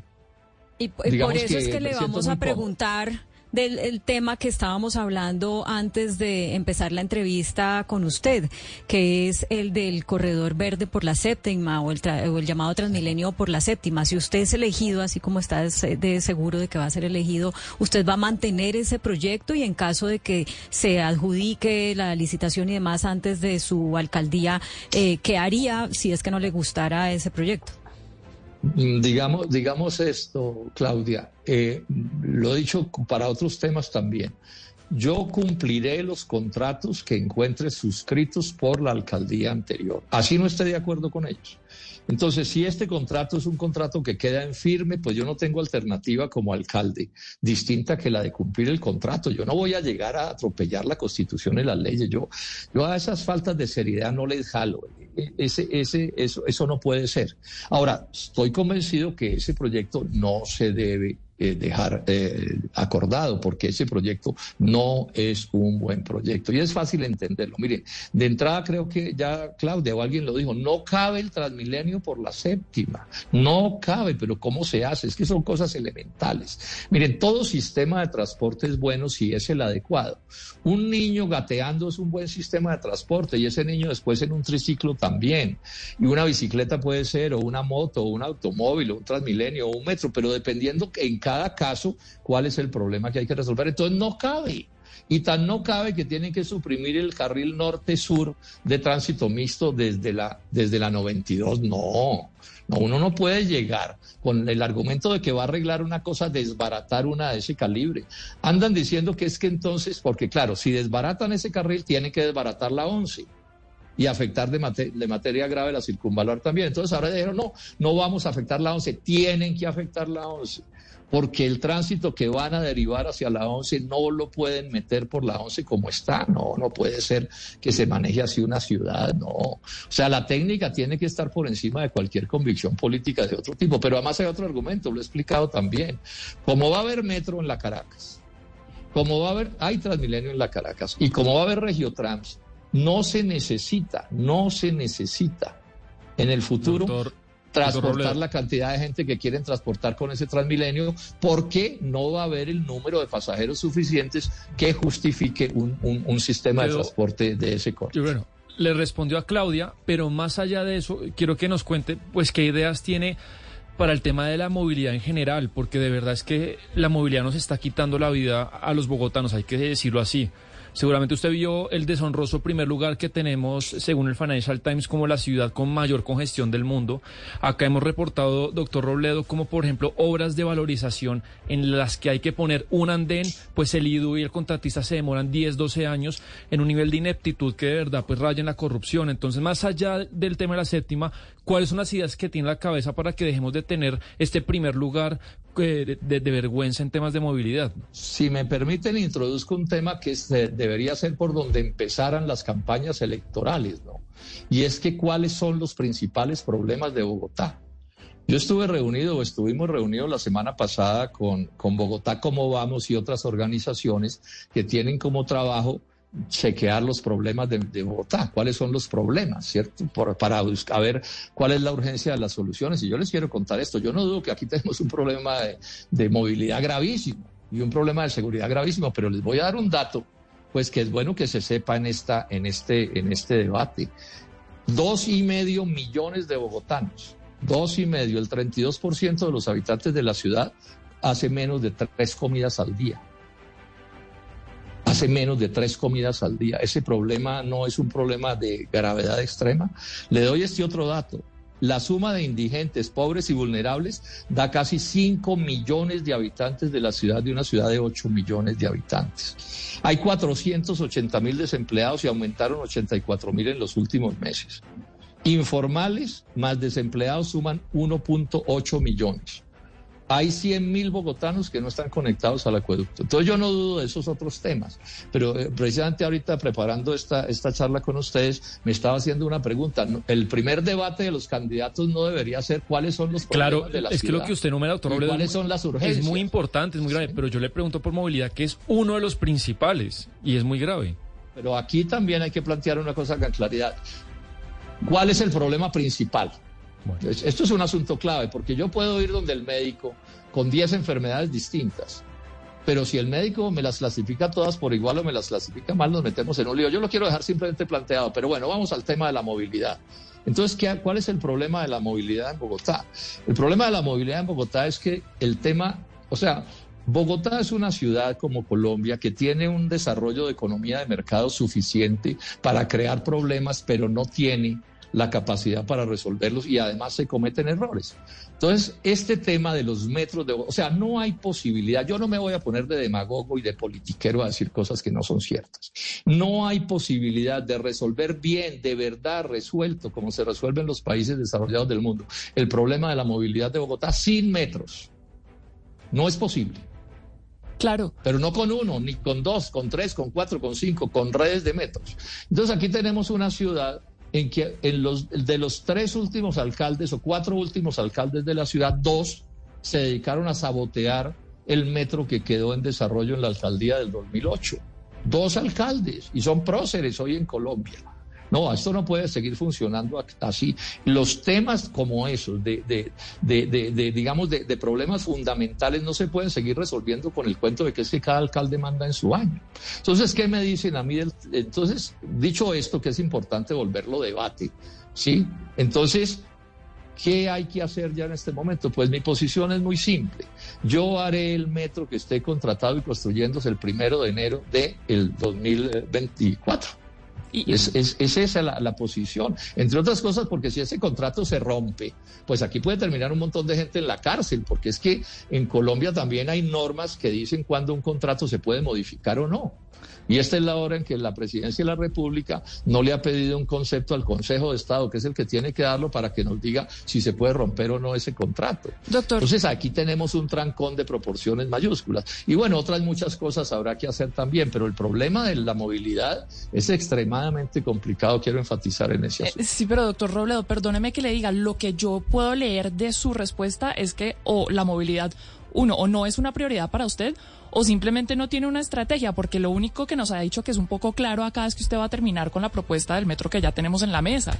Pero, y perdóneme que le diga, la movilidad es muy importante en Bogotá, probablemente tan importante como la posibilidad de que los bogotanos podamos comer por lo menos tres comidas al día, porque eso también depende de la productividad de, eh, la, de la ciudad y la posibilidad de crecer económicamente. Entonces, pues yo, le, yo le, sí le insisto un poco en la pregunta que le hace Sebastián, porque la movilidad es súper importante. Le estoy contestando la pregunta, se la estoy contestando con toda franqueza, ¿cierto? Entonces le estoy diciendo que si se quiere resolver de verdad el problema de la movilidad de la ciudad, no solo hay que construir una o dos redes de, líneas de metro, sino una, una red de metros. Es que esto es un problema de la aritmética, me da pena. Este es un problema del, del área que usted tenga en vías del, y del número de carros. Esa, esas son esas son las realidades. Además, porque como no se construyeron nunca los metros que había que construir, miren ustedes el, uno de los líos que tenemos con Transmilenio. Yo no me opongo a que haya Transmilenio, pero el Transmilenio tiene un problema que es muy complicado y es que el área que ocupa de superficie de vía es altísimo. Si ustedes van por el, en carro por, el, por, por, el, por, por la Caracas, van a ver que la casi totalidad del tiempo de la vida del, del Transmilenio está desocupada. Esa es una característica de ese modo de transporte. Entonces, el Transmilenio sí nos ayuda, pero al mismo tiempo aumenta la congestión por este problema que les estoy diciendo de la vía. Entonces, yo voy a, a, a seguir adelante con el metro, cuenten con eso. Voy a intentar hacer un acuerdo con todas las fuerzas vivas de esta ciudad para que nos comprometamos a hacer metros y metros y metros en los próximos 30, 40 40 o 50 años. O sea, yo tengo una visión de largo plazo, es de mi formación. Y no voy a estar echando cuentos. Y vamos a avanzar todo lo que podamos avanzar en los transmilenios y en otras decisiones que hay que tomar. Sí, pero aquí el que diga que tiene una solución entre el bolsillo para acabar con la congestión en Bogotá, pues está engañando a la gente. Yo no voy a engañar a nadie en este debate. Y espero que alguien me diga que sí tiene la solución. Que alguien me diga que sí tiene la solución mágica. Y si la tiene, se la concedo. Yo no tengo problema. Ojalá alguno de los competidores tuviera la solución mágica para resolver ese problema. Les estoy insistiendo en que, o sea, es que se han cometido errores demasiado graves en la ciudad. Y los errores graves se pagan en la ciudad. Y lo que yo quisiera principalmente es que mi alcaldía deje resuelto, así sea en el largo plazo, esa solución. Porque con falsas soluciones no se resuelven los problemas. Otro de los problemas graves que tiene Bogotá, quizá el que más preocupa a Oscar a la ciudadanía, es el tema de la seguridad. Según eh, la última encuesta o la más reciente de Invamer, más del 50% Oscar de los bogotanos ha sido víctima de algún delito en los últimos 12 meses y más del 60% de los bogotanos o de las personas encuestadas respondió que el primer problema que consideran tiene la capital del país es la inseguridad. Así es, Camila, y, no solamente, doctor Robledo, usted que eh, está aspirando a la alcaldía de Bogotá, quiere ser la persona que va a estar al frente de la, de la administración distrital de Bogotá. Es un problema a nivel nacional, pero le quiero preguntar por el tema de Bogotá, a propósito de los indicadores que planteaba Camila en su introducción de la pregunta. Eh, La alcaldesa de Bogotá, por ejemplo, mantiene en este momento una pugna con el gobierno nacional en el, y con la policía, fundamentalmente, en el sentido de que se, te se preparan los policías eh, en Bogotá, pero se mandan para otras partes del país. ¿Usted qué tiene pensado, doctor Robledo, en el tema de la seguridad? ¿Es falta de pie de fuerza? ¿Es falta de presencia de la de, autoridad? ¿Qué es lo que está pasando para que Bogotá muestre esos indicadores tan deplorables en lo que tiene que ver con, el- con, la, inseguridad? ¿Y usted qué piensa hacer para solucionarlo, doctor Robledo? Y yo atacaría, pues, o mi alcaldía asumiría ese problema atendiendo por lo menos cuatro asuntos. Yo insisto, soluciones mágicas, no creo soluciones mágicas, me da pena decirlo. El primer asunto que hay que, atender y que reconocer, y eso algunos lo están planteando, es que hay que recurrir a todos los, instrumentos, llamemos tecnológicos, que se puedan utilizar, cámaras y ese tipo de cosas. En ese sentido hay que trabajar. Pero estoy seguro de que eso es completamente insuficiente. Yo no veo cómo resolver el problema de- de- del pie de la- de la seguridad en Bogotá si no se cumplen otros criterios que voy a mencionarlos, por lo menos tres. Uno, hay que aumentar el pie de fuerza. Son pocos los policías que hay en la ciudad. Les voy a dar los datos. Miren, en América Latina, el promedio de, policías, ¿cierto? En, este tipo de, de ciudades son, son o, o en América Latina todas, son 300, 300 policías por cada 100 mil habitantes, ¿cierto?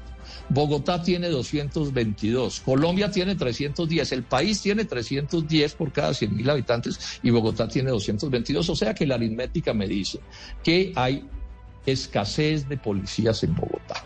Pero me dicen los especialistas que me asesoran en esto, entre ellos eh, militares, en, ex militares, digamos, ex oficiales en retiro, me dicen que hay que hacer todo un esfuerzo para mejorar, digamos, esa policía que tengamos, cualquiera sea el número, su eficiencia, su entusiasmo, su, su, manera de relacionarse con la comunidad. Hay todo un trabajo que hacer para que esa policía, bueno, tenemos que mirar con cuidado que no se esté gastando policía de esos poquitos que son de los 222 que tenemos, que no se estén gastando policías en funciones que se podrían resolver de otra manera. Esto es un asunto que hay que mirar con microscopio. Aquí no, a mí no se me olvida que hace unos meses salió una noticia de un policía que estuvo parado, de unos policías que estuvieron parados como 20 años en la casa, en la puerta de la casa de un fiscal donde, cuando el fiscal ya no, ya no, no existía, ya había, había fallecido y la casa estaba abandonada y sin embargo ese policía estuvo ahí parado o esos policías yo no sé cuánto tiempo. Entonces ahí hay todo un tema que tenemos que mirar con detenimiento.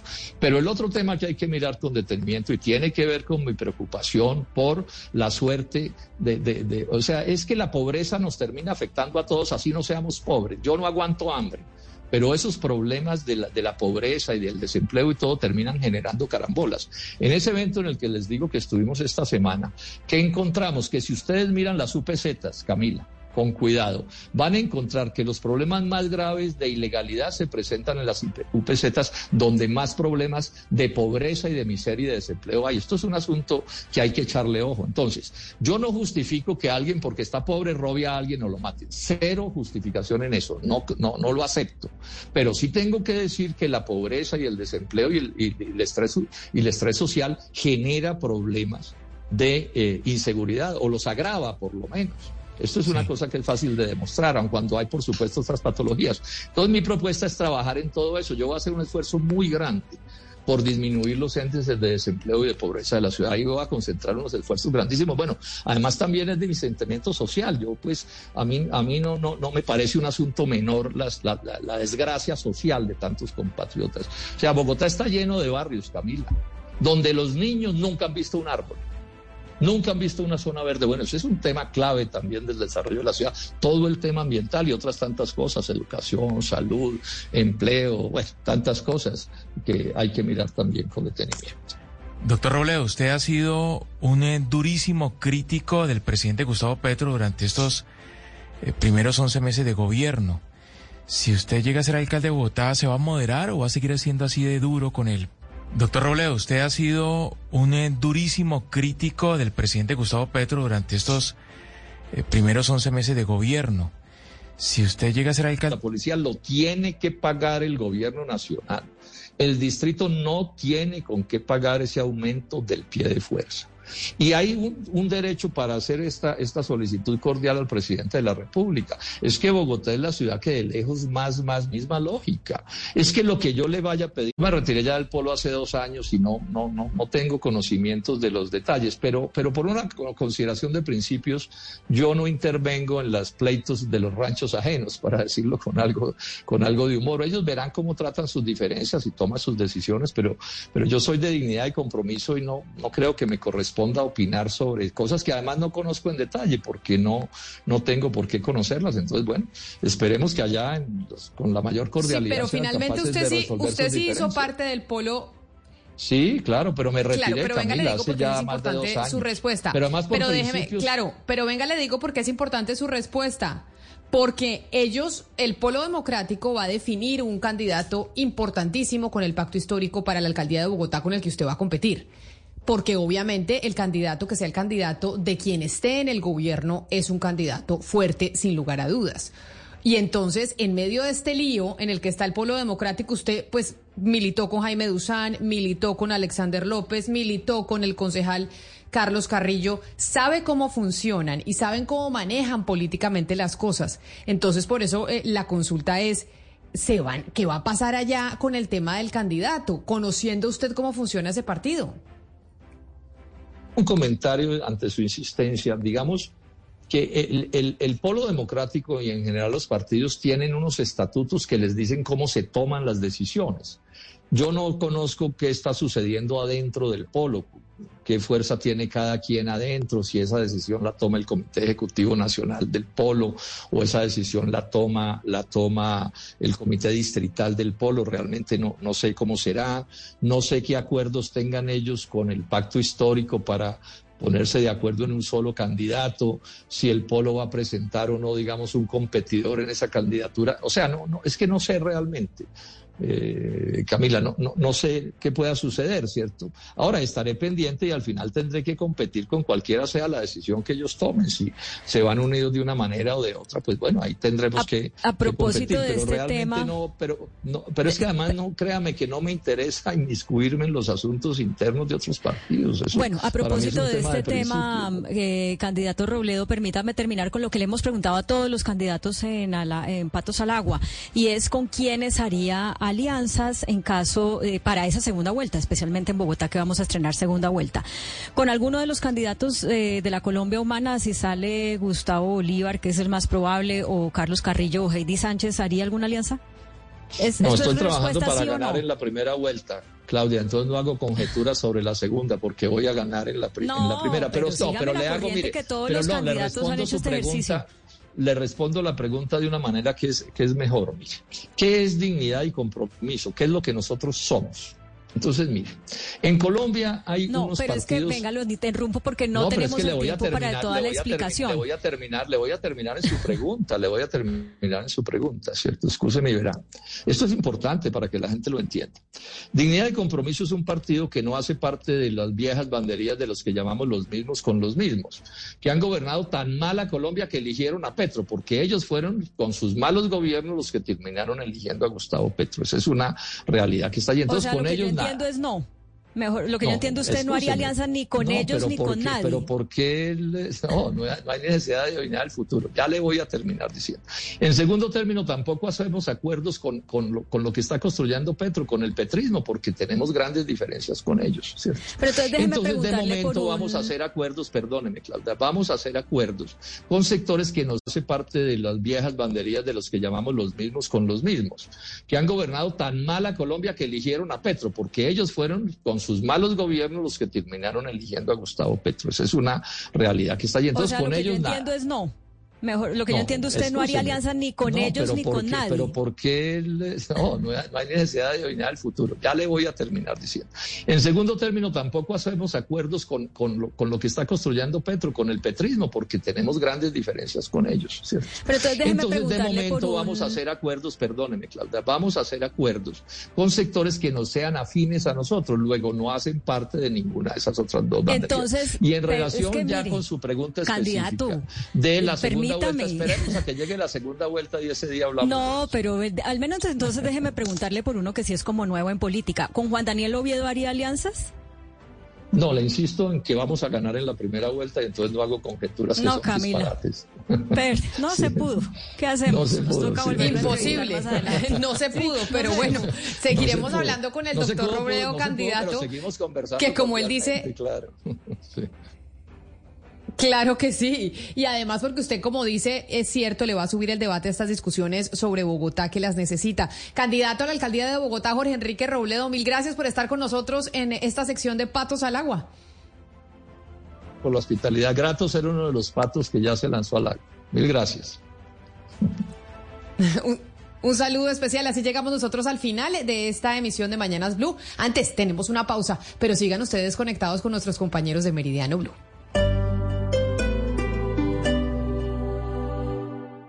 Go. Todo el mundo aclama. Mission Impossible rompe con todos los esquemas.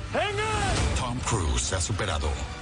Prepárate para la mejor película del verano. This is getting exciting. Mission Impossible Dead Reckoning. Ahora en cines. Clasificada PG-13. Perfeccionaste la receta del pan dulce de tu abuela y ya puedes compartirla con tu comunidad. Ahora que Union Bank se une a US Bank, vas a tener acceso a más sucursales, más representantes bancarios y más recursos digitales al alcance de tus manos con el asistente inteligente de US Bank, para que puedas seguir ofreciendo a tus clientes la mejor experiencia y el pan dulce más dulce. Visita usbank.com diagonal más para informarte. Los servicios pueden estar disponibles solamente en inglés, miembro FDIC. Hoy en Blue Radio. ¿Qué tal amigos de Blue Radio? Los saluda Catalina Guzmán, la Cata con Botas, y los quiero invitar para que nos acompañen esta noche después de las 10 a los jueves de comedia a domicilio de Bla Bla Blue. Ya lo saben, el escenario se ilumina esta noche después de las 10 en Bla Bla Blue. Bla bla blue. Conversaciones para gente despierta. Escúchanos por Blue Radio y bluradio.com. La alternativa.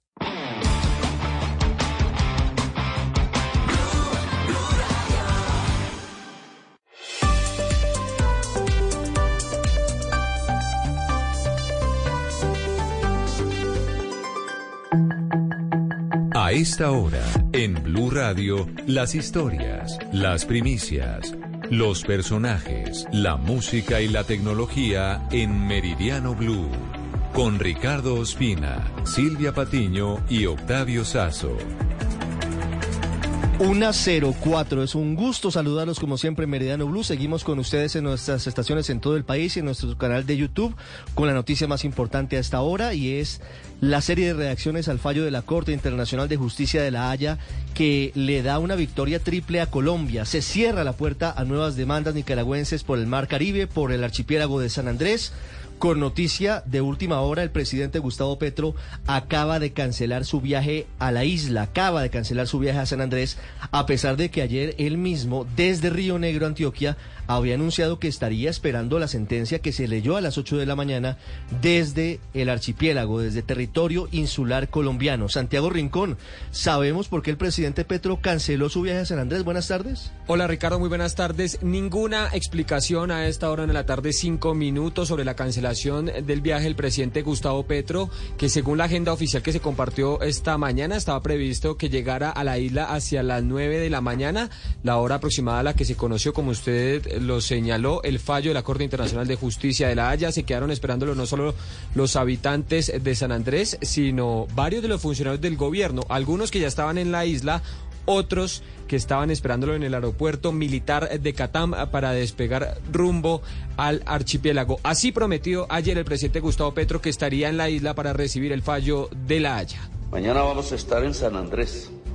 El objetivo allí, con toda la cúpula militar y no solo la cúpula, es esperar las decisiones de una instancia judicial que fue convocada hace décadas. Al final, este pronunciamiento del presidente Petro no se cumplió, no estuvo en San Andrés en el momento de la lectura del fallo y según nos confirman fuentes oficiales, tampoco irá esta tarde a escuchar a la gente luego de esta victoria para Colombia en la Corte Internacional de Justicia.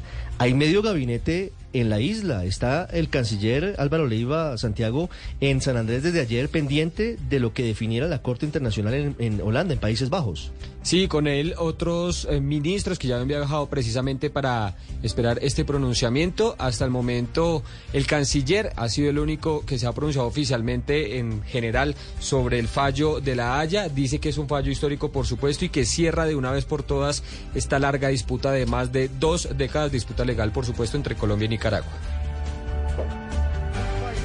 efectos de cosa juzgada, ha determinado rechazar las pretensiones de una supuesta plataforma continental extendida para Nicaragua en detrimento de nuestro territorio.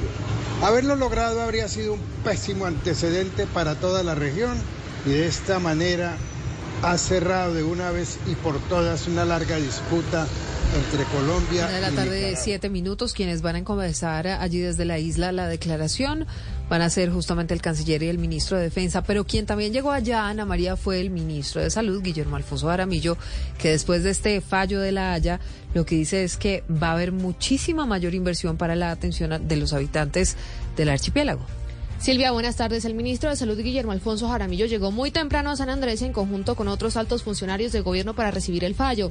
Desde el archipiélago anunció que el ministerio iniciará acciones de acompañamiento a los pacientes y también inversión en infraestructura. estoy convencido de que nosotros, a nosotros nos ha faltado tener mucha mayor presencia aquí en la isla.